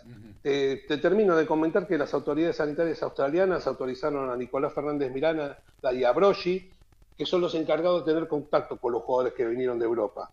Y Sudáfrica había, hablábamos al principio de los problemas que podría tener, de, de la diferencia que hay entre Australia y Nueva Zelanda con Argentina. Sudáfrica quería que los jugadores tuvieran entre 500 y 600 minutos previos a comenzar el torneo. Los Pumas, con suerte, van a llegar a 100. Mucha la diferencia. Sí, muchísimo, muchísimo. Eh, bueno, como decíamos, los 13 europeos deberán cumplir con la cuarentena, pero las, ellos practican ya aparte eh, de, lo, de, los que fueron desde Uruguay en el Lake Hobal, que era el lugar donde practicaban anteriormente eh, los Pumas. Eh, el resto, como decíamos, terminó la cuarentena el martes y ahora practican el Sinden Academy. Pero el tema no es menor, la verdad, porque ahora pueden jugar, eh, estar juntos, almorzar, cenar. Y tengamos en cuenta que los muchachos vienen de dos cuarentenas, la australiana, la de Uruguay y aparte del encierro que venían, que tenían en la Argentina. Claro. Y como todo llega, Michael Cheika ya es eh, uno más del staff de los Pumas. Y está en los entrenamientos, pero ya no más desde la tribuna, ya se puso los cortos y ya está en el campo de juego. Así que ahora las prácticas son de alta intensidad, con mucha vehemencia con el contacto y con carreras al máximo. Otra gran diferencia que hay entre los planteles que fueron de Uruguay, que es el más numeroso, es que no juegan desde marzo y los que llegaron de Europa vienen en plena actividad y con ritmo. Claro. Y, por eso fue que eh, Juan Martín González eh, eh, tuvo una molestia en el aductor izquierdo el jueves y el staff prefirió suspender el partido porque creía que podía correr riesgo de nuevas lesiones. El partido iba a ser hoy a las 2.45 en Argentina y la verdad que fue más importante preservar la condición física de algunos jugadores para no tener lesiones musculares. No, claro, claro, claro, claro. Eh, Teniendo en cuenta que también hay varios jugadores que están trabajando diferenciados, De La Fuente, eh, eh sí, Grondona, Tomás Lezana, Orlando, y algunos más están trabajando de forma diferenciada. Así que creo que lo del suspender el partido fue bastante razonable y le haría un muy buena al grupo, más teniendo en cuenta que hay que llegar de la mejor manera al 14 de noviembre, cuando los Pumas van a debutar con los All Blacks, 3 y 10 de la mañana hora Argentina, hermoso horario, en el Banwest Stadium de Sydney.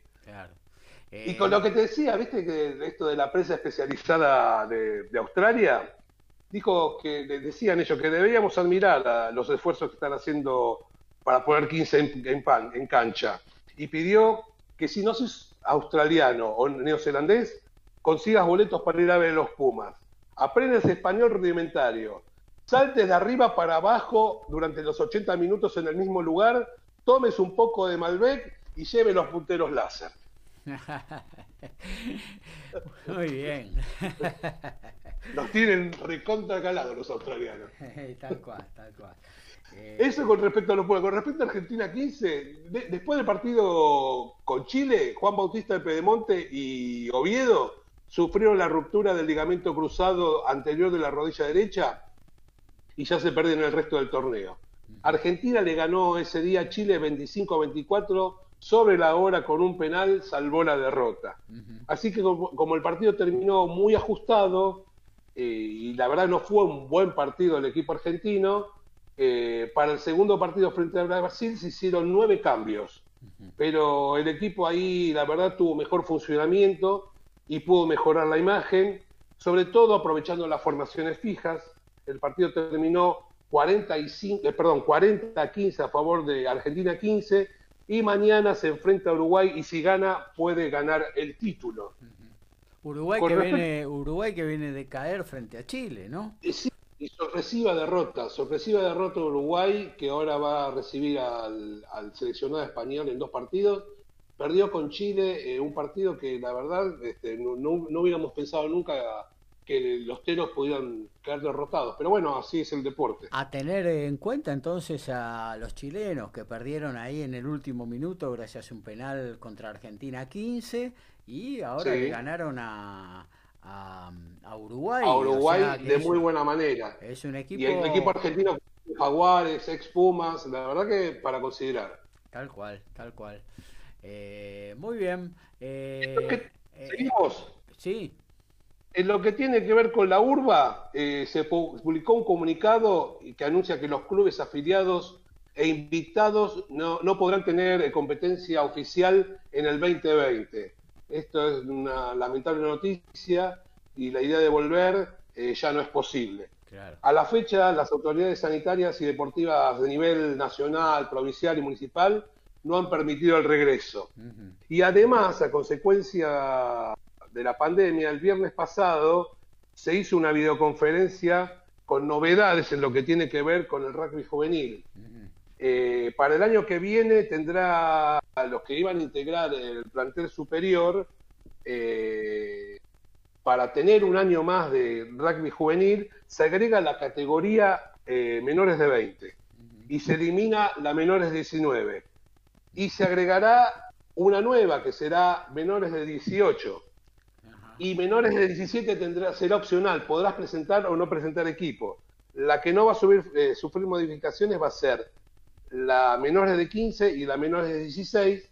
Todo, de todas maneras, hay que confirmar el formato de los torneos. Tal cual. Bueno, eh, eso es lo que tiene que ver con la urba. Yo creo que igualmente, más allá de autorizaciones o no, para poder jugar el torneo y y demás, yo creo que es acertado no, no empezar un campeonato. Eh, hoy estamos ya a mediados de octubre, un poquito más de mediados de octubre. ¿Qué vas a empezar a jugar? ¿Un mini torneo? Yo, creo que mejor, apostar, apostar a marzo o abril del año que viene, que es cuando habitualmente comienzan los torneos, ¿no? Sí, aparte, como decíamos, necesitas por lo menos entre un mes y medio y dos de entrenamiento para volver a jugar más o menos eh, con contacto, porque si no podés sufrir lesiones importantes. En lo que tiene que ver con el rugby internacional, eh, volvió el Seis Naciones. Estamos viendo, como te decía, 38 minutos está por terminar. Irlanda 24, Italia 3. Y el partido corresponde a la cuarta fecha del Seis Naciones suspendido por el coronavirus. Aquella vez donde los irlandeses dijeron que iban a ir 10.000 italianos y le dijeron no, la mayor concentración del, virus está en ese lugar. Eh, entonces eh, suspendieron el partido y lo están jugando en este momento. Eh, y otro partido que se va a jugar hoy como amistoso internacional va a ser el de Francia y Gales, donde en este partido Alud Win Jones va a igualar la marca de Richie McCaw como el jugador con más test de la historia con 148 presentaciones. Un montón. Y en, y en lo que tiene que ver con, con la locura que, que tiene en algunas cuestiones el hombre, el partido que se iba a jugar mañana domingo en Twitterham entre Inglaterra y Barbarians fue suspendido. 12 jugadores de Barbarians no cumplieron con los protocolos de COVID-19 establecidos por el gobierno inglés y salieron del hotel y se fueron a comer a un restaurante. Así que el partido que donde iba a estar el argentino Juan Pablo Socino fue suspendido. Con respecto a seis naciones, me olvidé de comentarte que si hoy Italia, eh, perdón, eh, Irlanda gana con punto bonus, van a llegar Inglaterra, Francia e Irlanda, los tres con 13 puntos a la última fecha, y tenés un partido espectacular entre Francia e Irlanda para ver. Muy bien. Hasta aquí entonces. Alfredo, perdón, Alfredo, perdón, cortita. ¿Define el seis naciones viejo y siguen con el ocho naciones después? ¿Empiezan? Sí. Eh, en ah. cuanto termina el seis naciones, empieza el, el ocho naciones, que oficialmente se va a llamar el torneo de otoño y va a terminar, sí, el 5 de, de diciembre. Ahí está. ¿Dónde se van a incorporar Sudáfrica y? Fiji. Va, va, a ser un torneo que van a jugar en dos zonas y según en la zona que clasifiques va a, haber un partido final, donde va a jugar el primero con el primero, el segundo con el segundo, el tercero con el tercero y el cuarto con el cuarto. Muy bien, hasta acá toda la info de rugby en la voz de Alfredo González. ¿Tenías alguna cortita de UFC, amigo Diego? Sí, señor, comenzó la jornada del UFC en Abu Dhabi. Eh, se lo puede ver por ESPN 2 o por el Fox Action. Y ya se, produjo la primera definición. Eh, Alexander Yakovlev perdió contra el español Joel Álvarez en el primer asalto eh, Jakovlev lo sometió con una llave de brazo. Así que en el primer asalto, la primera ya se ha definido. Eh, una, una, postilla, vamos a decir que Jakovlev es un gran rapero, tiene tres álbumes de rap. Bueno, fenómeno. Eh, gracias, Diego. Ya nos metemos en el próximo bloque con todo lo que tiene que ver con el boxeo y también vamos a actualizar resultados futbolísticos de la jornada eh, que se está disputando en las ligas europeas. Un cortecito nada más y ya regresamos con más picadito. La mejor compañera con la mejor fidelidad. mgradio.com.ar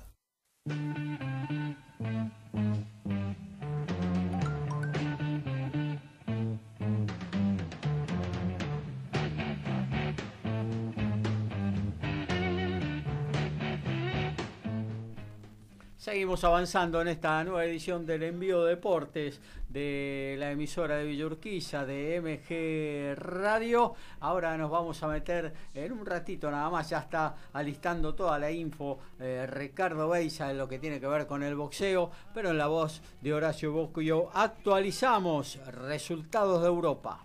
La el Fulham en la Premier League sigue cayendo 1 a 0 con el Crystal Palace. Estamos en 18 del segundo tiempo. En la Liga Española, 16 minutos del segundo tiempo, Barcelona y Real Madrid continúan igualando 1 a 1. Es final en la Serie A. Atalanta como local cayó 3 a 1 se está cayendo la, el Atalanta, se me está cayendo. Y es la segunda o tercera derrota ya consecutiva. En la Bundesliga ya estamos sobre el final de la fecha. Unión Berlín y Friburgo continúan 1 a 1. El Mainz está cayendo como local 3 a 2 ante el Mönchengladbach. El Bayern Múnich con tres goles del Robert Lewandowski le está ganando 4, 5 a 0 en este momento. Musaya marca el quinto 5 a 0 ante el Frankfurt. Son una máquina. Y Lewandowski lleva 10 goles en 5 fechas. El Leipzig que recupera la punta a 2 del final le está ganando 2 a 1 al Hertha Berlín. En la Liga Francesa, en 20 del primer tiempo, Lorient y Marsella igualan 0 a 0. En Holanda, en el entretiempo, Ajax como visitante le gana 4 a 0 al Benio.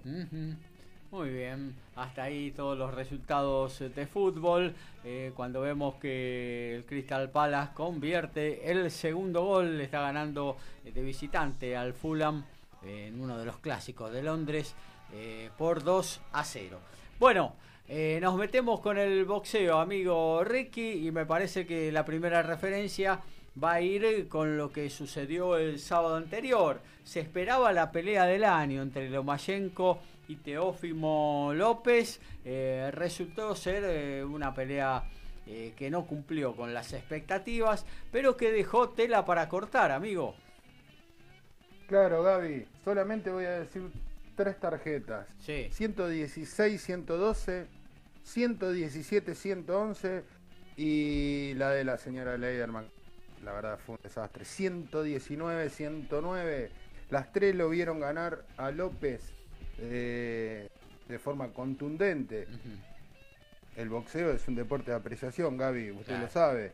Y, pero la verdad que hay mucha diferencia de apreciación entre lo que se vio Ahora, ¿es verdad que de, ahí salió para el quirófano Loma?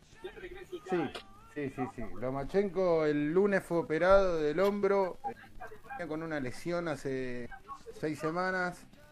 Eh, no quiso, no quiso postergar la pelea. Por eso el plan de pelea fue arrancar después del sexto round y le costó la pelea. Digamos que mm. el el planteo que, hizo su padre, que es el entrenador, le costó la pelea a Vasily Lomachenko porque en realidad para los jueces, ¿no? Porque para cierta, cierta cantidad de público y de personas que coincidieron conmigo en la tarjeta, eh, Lomachenko se hubiese llevado la pelea por uno o dos puntos. Podría haber sido un empate, podría haber sido de uno o dos puntos para López, pero 10 puntos. Claro.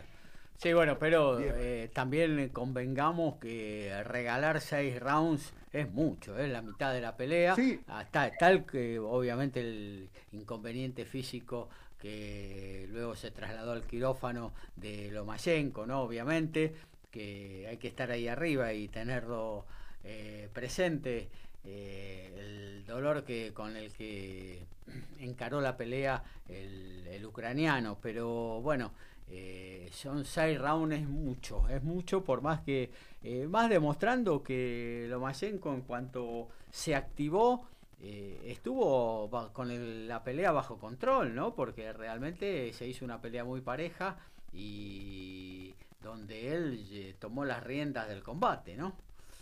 Convengamos que en los primeros rounds López tiró mucho, sin acertar, pegando mucho en la guardia de Lomachenko.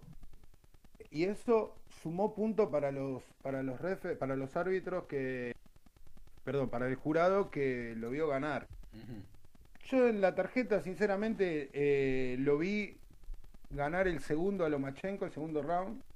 Eh, lo vi ganar del sexto al 11 y el round 12 eh, no lo a ver la, la la OMB y tantas otras, las otras tres eh, asociaciones, comisiones, digamos, no, no, no, no, lo tiene prohibido, pero tampoco recomienda el empate del round. Eh, yo el round 12 lo vi, lo vi empate, Teófimo pegó más fuerte, pero las mejores combinaciones las tuvo, las tuvo Lomachenko. Entonces, me doy el lujo de darle un empate. Y quedaría, pero no se puntúa, no, se puntúa empate, que no se puntúa empate, Ricky. No, no, no. No, sí, sí, sí, en esta en esta estaba estaba estipulado, es un tema que lo hablé con con amigo Juan Larena, estuvimos hablando cinco horas de boxeo el domingo a la noche. Sí. Y y sí, y sí, está permitido no es recomendable, pero está permitido el empate en un round. Está institucionalizado que hay empate, no se, no se puntúa, no se puntúa empate. Pero lo que sí, que yo creo que demostró esta pelea y que en algún momento el mundo del boxeo lo va a tener que institucionalizar, algo que se está haciendo en la República Argentina ya hace mucho tiempo, otra de las buenas decisiones que se tomó en la Argentina, por ejemplo, en algún momento la cuenta de 8 de pie frente a un boxeador que ya está sentido, que eso no existe en el mundo.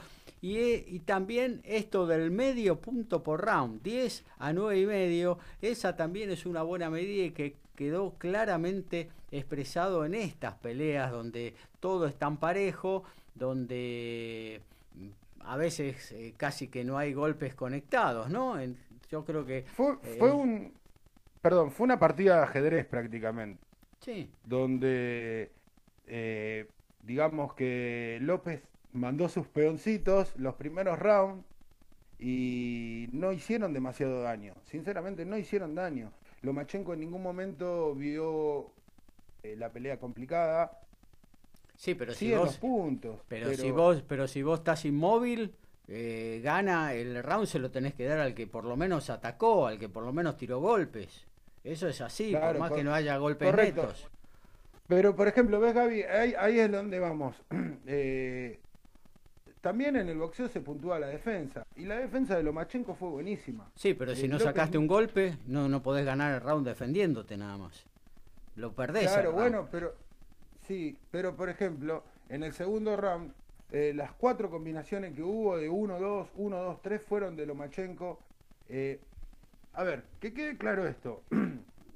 Es, volvemos a lo mismo, es un deporte de apreciación y cualquier resultado de los tres que dije, de uno o dos puntos para Lomachenko, empate, o uno o dos puntos para López, hubiese sido lógico, porque eh, cabe la apreciación de cada uno.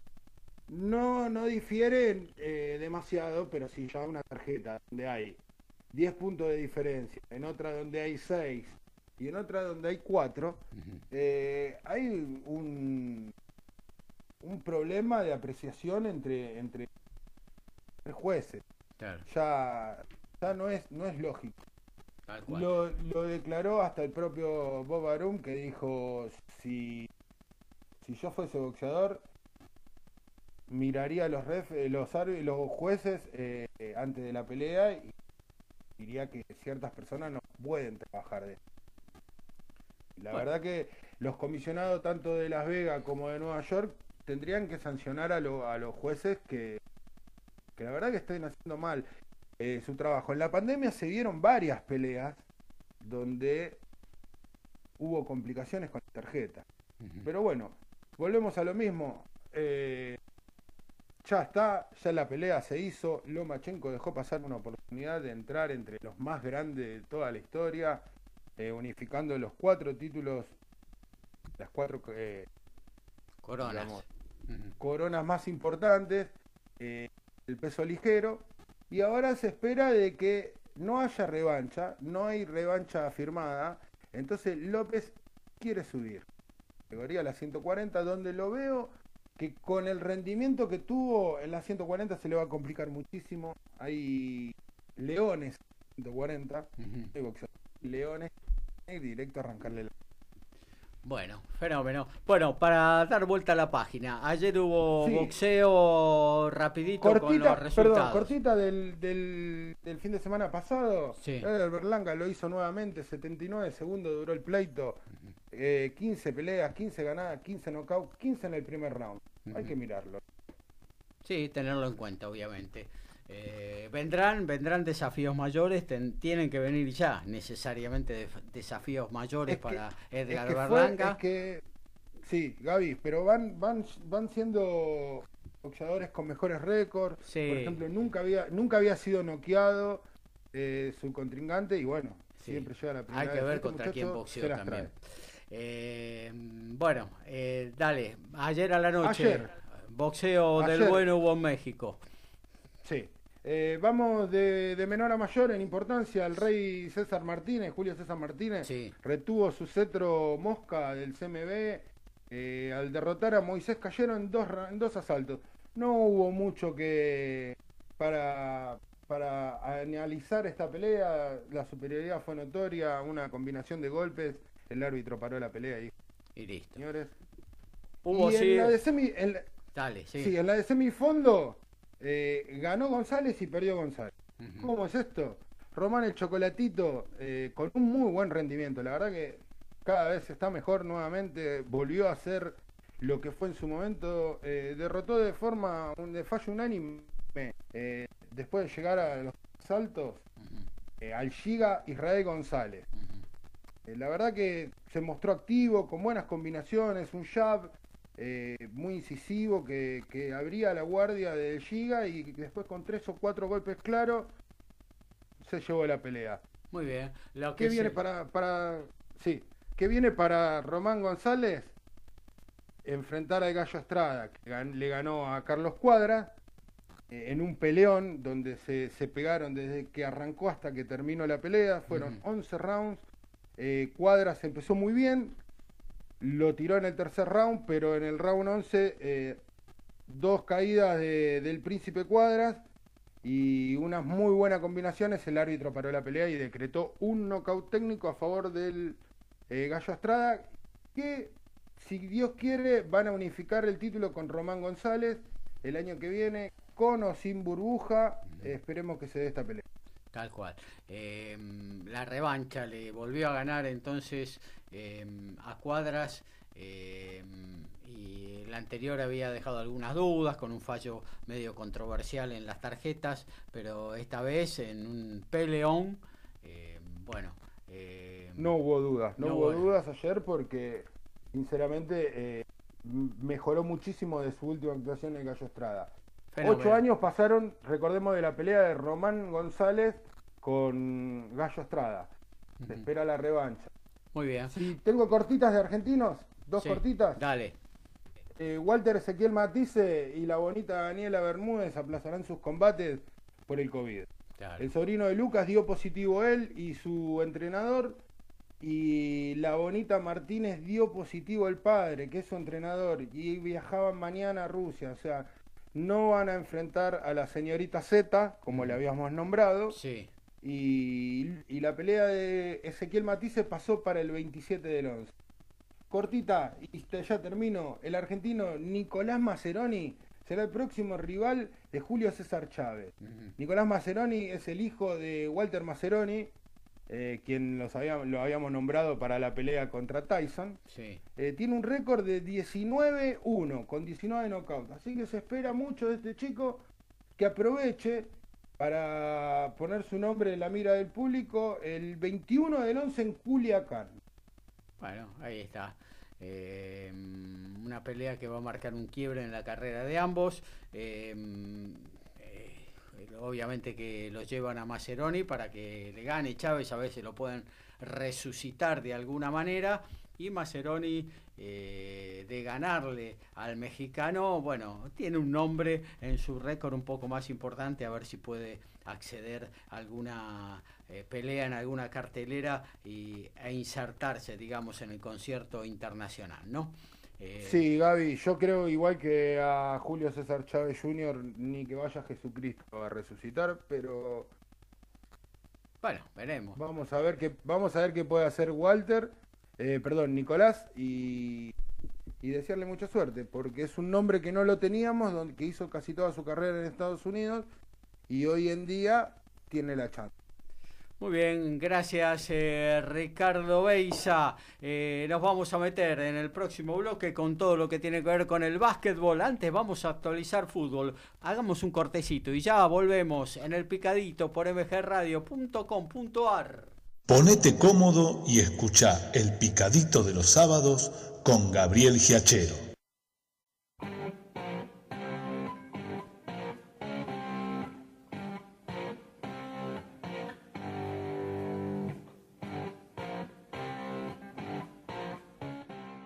Este tema no hace falta presentación, ¿no? El que no conoce este tema es que, no sé, estuvo viendo los 60 últimos años en la luna, una cosa así. Obviamente humo oh, sobre el agua. O se intoxicó, o se intoxicó con el humo o se ahogó sobre el agua. Claro.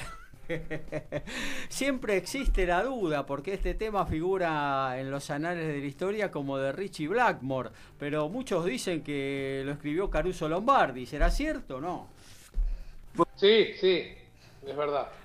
Es de Caruso. Muy bien. Eh, actualizamos fútbol. La voz de Horacio Bosquio antes de meternos con el básquetbol. 34 del segundo tiempo. El Fulham sigue cayendo 2 a 0 ante el Crystal Palace. Estamos en 32 del segundo tiempo. Barcelona está cayendo 2 a 1 ante Real Madrid. Sergio Ramos de penal. El tanto para los merengues. Eh, recordamos que final Sampdoria le ganó 3 a 1 a Atalanta. La Bundesliga ya son todos finales. Unión Berlín Friburgo 1 a 1, el Mönchengladbach como visitante le ganó 3 a 2 al Mainz, Bayern Múnich 5 a 0 al Eintracht Frankfurt, el Leipzig, nuevo puntero del torneo, le ganó 2 a 1 al Hertha Berlín. En la Liga de Francia en 36 minutos Lorient y Marsella igualan 0 a 0, en 6 del segundo tiempo Ajax le gana 4 a 0 al Benlo. Muy bien, ahora sí. Gaby, Gaby, perdón, cortito con lo que tiene que ver con fútbol, te tiro la última. Sí. 1 eh, a 0 ganaron los suplentes en Matadero, gol de Vázquez de penal. Por lo menos una sonrisita nos vas a sacar. Muy bien, eh, nos metemos eh, en lo que tiene que ver con la pelota anaranjada de nuevo en la voz de Daniel Medina. Bueno, sí, estamos, este, bueno, ahora sí de parabienes un poco los, del básquet porque eh, se están entrenando la posible vuelta de la Liga Nacional en el mes de noviembre, no se sabe todavía este, eh, el formato, el formato sí van a ser dos burbujas de 10 equipos cada una en la ciudad de Buenos Aires, en la capital de, la Argentina. Eh, están entrenando 6, 7 equipos, están entrenando en la capital para, para este torneo. Eh, todavía no está, no está dictaminado cómo se va a jugar, cuándo va a empezar y por el tema de, más que nada por el tema de la parte hotelera, pero escenarios hay y de sobra para hacerlo. Vamos a ver porque por el tema de la pandemia cómo se sigue todo esto. Pero sí tenemos de ya definiciones en cuanto a la Basket Champions League Americana, eh, regenteada por la FIFA. La famosa semifinal, el tercer partido definitivo que debían jugar en Santiago del Estero, 15 de Santiago del Estero y San Lorenzo de Almagro, último campeón de, eh, la, Champions, por fin se va a jugar, pero este domingo 25 de octubre, o sea, mañana a las 20 horas, en el Estadio de Obras Basket, este, este, realmente un partido que tuvo cuatro sedes. Este, primero Santiago del Estero, este, que se iba a jugar. Segundo, este, en Montevideo. Tercero, que se iba a jugar en Córdoba, aunque parezca mentira, una de las últimas opciones.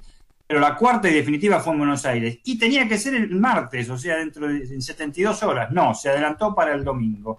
Eh, se va a hacer a las 20 horas. Kimsa tiene un problema, estuvo 72 horas, casi 96 horas sin entrenar, porque tuvo un caso de coronavirus. No ha sido divulgado el integrante del plantel. Se, se confirmó sí que es un integrante del plantel, no, un ayudante, es un integrante de, los jugadores. Así que vamos a ver hasta el último momento qué ocurre. De todas maneras, está confirmada la fecha para mañana a las 20 horas en Obras. San Lorenzo de Almagro, un equipo diezmado a medias, ha incorporado, han llegado este, cuatro extranjeros, el último fue hace 48 horas, Luis Montero, el el alero de República Dominicana e integrante de la selección de la República Dominicana. Vuelve Darth Tucker, el retorno del escolta que triunfó y salió dos veces campeón en San Lorenzo.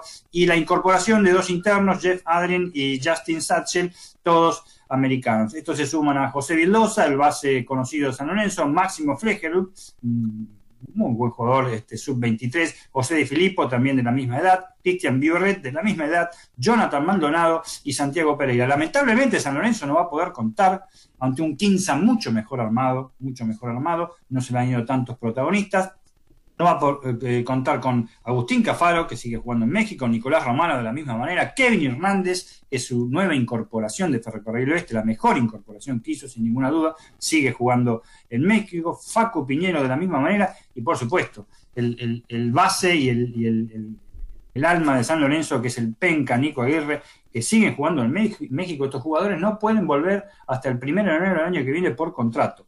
Así que vamos a ver cómo salen este, el tetracampeón nacional y el bicampeón de la, de la Champions, dirigidos ahora por Silvio Santander, en un partido decisivo mañana, y que los espera, por otro lado, muy descansadito el Flamengo, y no precisamente el Flamengo que enfrenta a Racing, sino Regata Flamengo que hace bastante, hace siete meses logró su clasificación porque lo sacó Instituto con un 2 a 0 contundente. Quizás es el mejor equipo, el brasileño. Vamos a ver cómo está con respecto a este, las incorporaciones o a las siguientes. En el Camp Nou se está jugando Barcelona-Real Madrid y justamente ayer, eh, bueno, hubo un enfrentamiento por Euroliga entre las dos instituciones también.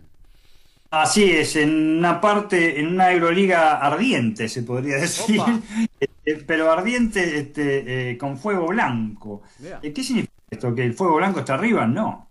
El Real Madrid, el mejor equipo, el último campeón de la Euroliga cuando se disputó, recordemos, que la última no se pudo este, disputar, este, sigue perdiendo y sigue cayendo, y ayer lo hizo en el clásico, precisamente ante el Barcelona por 79 a 72, con varias cosas a tener en cuenta. Barcelona llegó a estar arriba de 20 puntos, 21 puntos arriba, después fue en el tercer cuarto, mejor dicho, cuando finalizaba el segundo cuarto, en el tercero la fue dosificando hasta 11, y el Madrid se le acercó al final regulando mucho el equipo catalán el equipo de Blaugrana y conservando la ventaja por siete puntos. Es la cuarta derrota en cinco presentaciones del Real Madrid en la Euroliga. Realmente preocupante, pero lo que realmente, este, eh, valga la redundancia con lo realmente, lo que llama la atención es que las figuras del Real Madrid, los pocos minutos que llevan en cancha y, las actuaciones. Ayer Faco Campazo jugó medio, medio partido, 20 minutos, 20 minutos un poquito más, pero yo lo redondeo en 20 minutos. Marcó nada más que 7 puntos.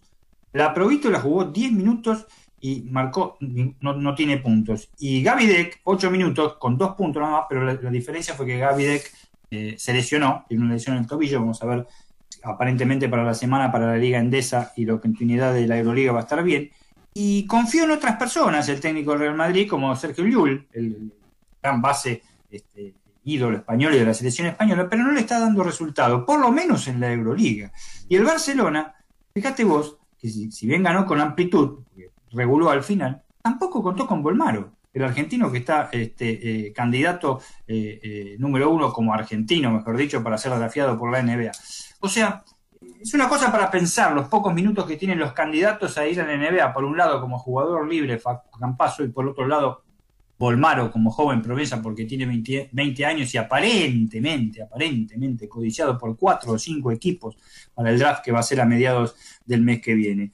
Eh, de todas maneras, este, la Euroliga este, se puso al rojo porque cayó el Salgiris Kaunas, eh, cayó ante el Valencia por 94-82. Recordemos que el Salgiris Kaunas no está jugando el Pato Garino porque está operado de meniscos. Y ahora las posiciones quedaron, si bien son cinco fechas nada más, Valencia, Bayern Múnich, eh, Salgiris Kaunas y Barcelona con cuatro ganados de cinco. Lo sigue el Vasconia con tres de 5. Precisamente el Vasconia, y esto hay, que resaltarlo, este Gaby, porque bien vos dijiste la Euroliga, tuve la oportunidad, y ojalá lo puedan haber, pueden haber visto todos, en la semana de ver el partido, mejor dicho, el domingo, el partido que le ganó el clásico por la Liga Endesa al, al Barcelona. Eh, y, por qué digo esto? Por, el desempeño de Lucas Vildosa. Realmente brillante.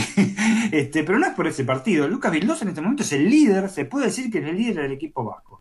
Eh, eh, todo pasa por él. Eh, tuvo una actuación este, este, notable contra este, los chicos del Barcelona y realmente es muy prometedor para lo que, lo que viene, que son los famosos Juegos Olímpicos del, del año que viene. Es un violín el pibe como está jugando. La velocidad que ha adquirido Estamos hablando de un base. ¿eh? La velocidad que ha adquirido, el respeto, las asistencias que pone. Marcó nada más que 12 puntos contra el Barcelona, pero metió 6 asistencias. Significa que son 12 puntos más prácticamente, porque son 6 asistencias de gol. O sea que es como que hubiera hecho 24 puntos. Pero cómo está jugando realmente en un equipo que se está este, afianzando de una manera impresionante con los lituanos Hidratis, el italiano Polonara y el hermano de Dragic del el Miami Heat, este, Son Andragi, realmente un equipo que se está firmando y bastante en la liga endesa. Dani, llama la atención el tema de, Real Madrid, ¿no? Porque eh, este, obviamente que el nivel de competencias no es el mismo, más allá de que la liga eh, ACB, la Liga Endesa Española, eh, es de las mejores o quizás la mejor de Europa, eh, pero bueno, este arranque tan errático de la Casa Blanca en la, Euroliga, en cambio en el torneo español ha ganado todo lo que jugó, creo que cuatro o cinco partidos al hilo, un contraste que mucho no se entiende, ¿no? No se entiende eh, particularmente, sobre todo porque casi todos los partidos tienen muchos minutos los argentinos en la Liga Endesa y no en la Euroliga. Pero bien, estas son tácticas que emplean los entrenadores. Real Madrid va puntero con 5 de 5. Recordemos que a partir del jueves de la, eh, eh, sí, el jueves de esta semana, hace, hace, 48 horas, se normalizó la Liga Endesa en cuanto a partidos. Por temas de, coronavirus, tenía muchos partidos suspendidos. La semana 6 terminó, empieza la semana 7 hoy y, están normales, todos tienen los mismos partidos, hay un equipo que siempre queda libre, por, por eso hay varios equipos con un partido menos. Pero antes había, por ejemplo, equipos que, como el Barcelona, que tenía tres partidos menos, o el mismo Real Madrid. Real Madrid ganó los cinco de los cinco y no es el único puntero. El CB Canarias, ¿eh? de, la isla, de las islas, es la gran sorpresa con 5 de 5 también. El San Pablo Burgo lo sigue con 4 de 6, el Barcelona 4 de 5 y el Vasconia con 4 de 6. Pero realmente en la liga local, en la ACB, que es muy buena, el Barcelona está matando. En la liga este, Euroliga está décimo quinto. Décimo quinto con una victoria ¿eh? en cuatro presentaciones. Perdón, en cinco presentaciones. Y la victoria que tuvo Gaby fue contra el conjunto ruso Kinji, que va último en la Euroliga. ¿Y sabes por qué eh, está penando este conjunto ruso? Que es el más este, vapuleado por todo, porque perdió 5 de 5, pero es el más respetado por todos y el más admirado por todos. Pues es un equipo que no renunció a pesar de haber tenido 18 casos de coronavirus en su plantel. ¿Y qué significa esto? Cuando jugó con el Real Madrid, jugó con 8 jugadores, Gaby. No podés jugar en un básquet de esa elite con 8 jugadores. ¿eh? Y de hecho, este, por eso ganó Real Madrid, digamos, con, el desastre que está haciendo en la Euroliga. Y con el Vasconia, dos días después, jugó con seis jugadores. En el caso hay otros que optan por otras cosas. Hay, hay dos o tres conjuntos que no se han presentado y han perdido los puntos. ¿Correcto? Pero los rusos siguen combatiendo, están en el último lugar y, este, y fíjate vos, eso eh, todavía hunde más la opinión pública con respecto al Barcelona en Euroliga. Le ganó un equipo que prácticamente no, no tenía cambios, y eso en el básquet actual, ya sea en un mini básquet o sea en un básquet de la NBA, no puede ocurrir por el ritmo que hay en el actual este, básquetbol mundial. Y no podés marcar, no podés marcar porque te cargas de falta y quedas con... No, no, podés, no podés jugar 40 minutos, eso es lo que ocurre poco. Ya este nivel, imagínate 48 de la NBA, lo hemos hablado, hubo casos increíbles de Butler Butler, Butler, el de Miami Heat, que en el sexto quinto partido jugó este, 47 minutos, una locura. Pero en fin, próximos partidos e importantes, Valencia, Zaragoza con Nico Brusino, ojo con Nico Brusino, está jugando espectacular en la Liga Europea, eh, mejor dicho, en la Argentina por eh, la FIA, eh, tuvo una, una, victoria este fin de semana, marcó 21, en la semana, mejor dicho, marcó 21 puntos, este, 5 asistencias y 4 rebotes y jugó 24 minutos. insisto con los este, integrantes que de la selección argentina este, para los próximos Juegos Olímpicos, integrantes del subcampeonato mundial, están teniendo un nivel en España excelente. Realmente, la palabra justa es esa. Y en la, en la liga también, en la Euroliga, se están perdón, se están desempeñando de la misma manera. Otros partidos importantes, el Juventud contra el Vasconia, Real Madrid Estudiantes y el San Pablo Burgos, ojo con este equipo que llegó a semifinales de la última Liga Endesa contra la Universidad de Murcia. Pasando brevemente a la Liga Italiana, cayó el, equipo de, Luis Escola por 80-67 con el eh, Guerrino Baroli, pero Luis Escola metió 24 puntos, dos asistencias. Metió dos asistencias Escola, como que hubiera metido 28 o 30 puntos. 8 rebotes, una de su fuerte y jugó 30 minutos. Vos fijate que está jugando un promedio entre. El promedio era de 22 minutos, este partido jugó 30 minutos. Significa y ojalá toco madera, toco mi cabeza bien de madera, que este, Luis siga haciendo eh, lo que sigue siendo y que llegue a los posibles Juegos Olímpicos de la, de la mejor manera. No le está viendo, yendo bien al Victoria de Pesaro, de eh, Lancha Delfino de Ariel Filiol, cayeron 71 a 57 contra el Trenton, metieron 57 puntos nada más, Filiol 3 puntos, Carlos Delfino 7 nada más, y realmente no, no, no, no, están trascendiendo. El Olimpia Milano es el que está matando en, la Liga Italiana, también está yendo muy bien en, la, en la, Aeroliga. Brindisi es el que sigue, tiene a Mosassari y el Reyes. El Varese está décimo, bajó por una derrota, tiene 2 de 4, y décimo tercero el pesado. Los principales partidos para este fin de semana aparece con el eh, eh, Boloña hoy a las 15.30 y el Palacanastro Virtus Roma contra el Pesaro de Delfino mañana a las 14 horas. Por último, rapidito, rapidito nada más, el draft. Sí, la hora. El famoso draft, sí. La hora. Bueno, aparentemente varios equipos este, eh, aspiran a contratar a Bolmano, el joven de 20 años, eh, esperemos que pueda ser así a mediados del mes que viene. Y la última chiquitita se cumplen 48 años de la muerte del único campeón post-mountain del turismo carretera, el Nasif, el turco Estefano, allá en el año 72, Naim Mogasta, La Rioja. Se está peleando en Abu Dhabi, hay novedades, nos llama Diego Esteban. Sí, señor, la norteamericana Miranda Maverick desenfundó y desarrajó un tiro disparo, un certero disparo a la nariz de Liana Joshua, la georgiana, y terminando así la segunda desde Abu Dhabi del 254 del UFC, knockout técnico para la norteamericana Miranda Maverick. Sale cortitas de mm, rugby en la voz de Alfredo González. Sí, Gabriel, con gran cantidad de partidos entre los seleccionados pueden presentar modificaciones del ranking. La semana pasada jugaron Nueva Zelanda y Australia y no hubieron cambios. Los Pumas siguen décimos. Desde Inglaterra aseguran que al finalizar la temporada 2020-21, Santiago Cordero tendría eh, por financiado su vínculo con Bordeaux y el Win podría regresar a Exeter. Dicen que también están interesados Wasp, Bat y Harlequin. Y terminando, ayer a la mañana llegaron a Montevideo los Leones se alojaron en el Hotel Regency Park y jugarán con los Teros el primero y el 6 de noviembre. En el equipo español hay cinco argentinos. Tome lápiz y papel porque luego del corte tenemos toda la agenda de lo que se viene sábado y domingo para que usted pueda ver en televisión, amigo. Eh, seguimos haciendo el picadito, último bloque en esta mañana de sábado en Buenos Aires. Dicen que son todas iguales. MG Radio marca la diferencia.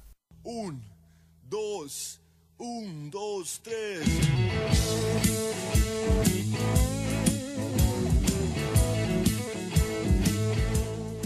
Algo de voz tenía que poner, ¿eh? En la mañana del picadito. Ahí estaba Ricardo Soulé eh, haciendo uno de los temas El Rey a mí a vos, un fragmento, nada más un pedacito. Pablo, el odontólogo de Diego, dice, los escucho por primera vez, me gusta el MMA. Saludos a todos, Adriana de Villa 6 escuchándolos como cada sábado, saludos a todos y en especial Alfredo, que tenga un lindo cumple mañana, dice Adriana. Así que estaremos... Vamos. Vamos, vamos Alfredo. Eh, llegarán las salutaciones del caso eh, en el día que correspondan. Bueno, eh, nos metemos ahora sí con lo que tiene que ver con la agenda. vamos con el UFC, se está disputando la velada de Abu Dhabi y nos la pone en superficie Diego Esteban.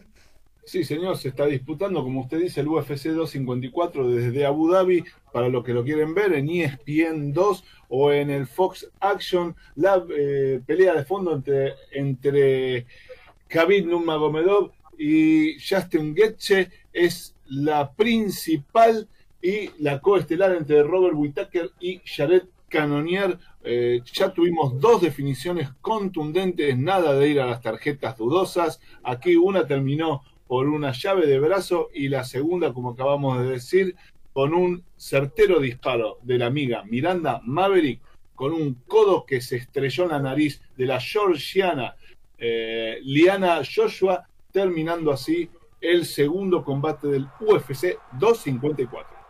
Muy bien, nos metemos con el básquetbol, luego vamos a hacer automovilismo, nos metemos con el básquetbol eh, en la voz de Daniel Medina. Agenda para el fin de semana. Hoy sábado, Liga Endesa Española, Valencia, Zaragoza a las 12.45 por Deporte B. Mañana domingo, Real Madrid Estudiante a las 14.15 horas, también por Deporte B.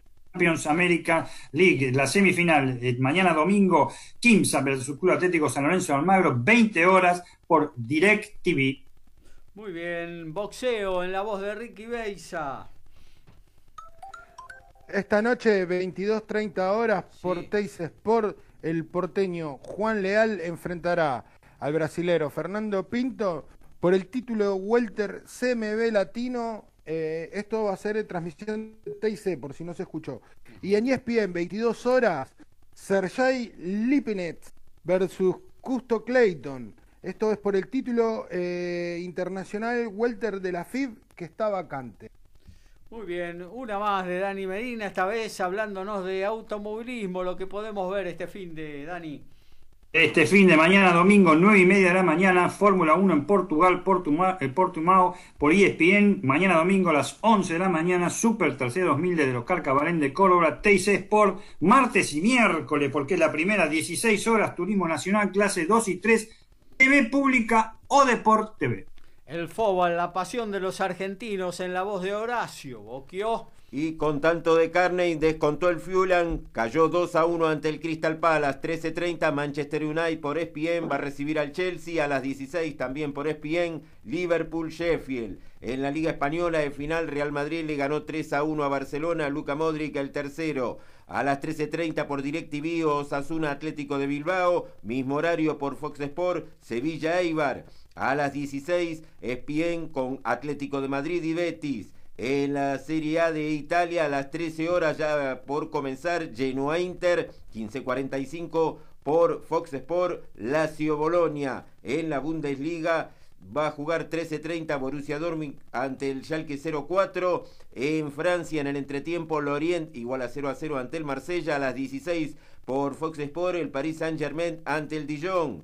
En Holanda el Ajax le gana al Venlo 9 a 0. Eh, paren, es un afano.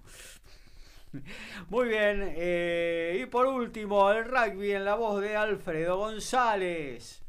Hoy sábado en un ratito, 14 horas, final de la Premiership desde Twittenham. Exeter Wasp, ESPN Extra y ESPN Play. Más tarde a las 4, amistoso internacional, Francia-Gales desde el Stade de France Francia con Gales. Eh, mañana, domingo, 17.05, La Rochelle de Ramiro Herrera frente a Bordeaux por ESPN 3 e ESPN Play.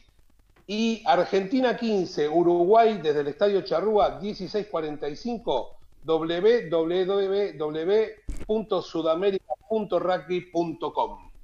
Muy bien, el agradecimiento tanto a Alfredo González, a Diego Esteban, a Ricardo Ricky Beisa, Daniel Medina y a quien tengo aquí presente, Horacio Bocchio, por hacer todos los sábados eh, y por tener el compromiso de participar en el Picadito, el programa de deportes de MG Radio. También el agradecimiento a los dedos mágicos de TR, Tomás Rodríguez. Nos reencontramos el próximo sábado a las 11 en esta cita ineludible con todos los deportes. Quédense, ya viene el Templo del Alma, la repetición del día de ayer.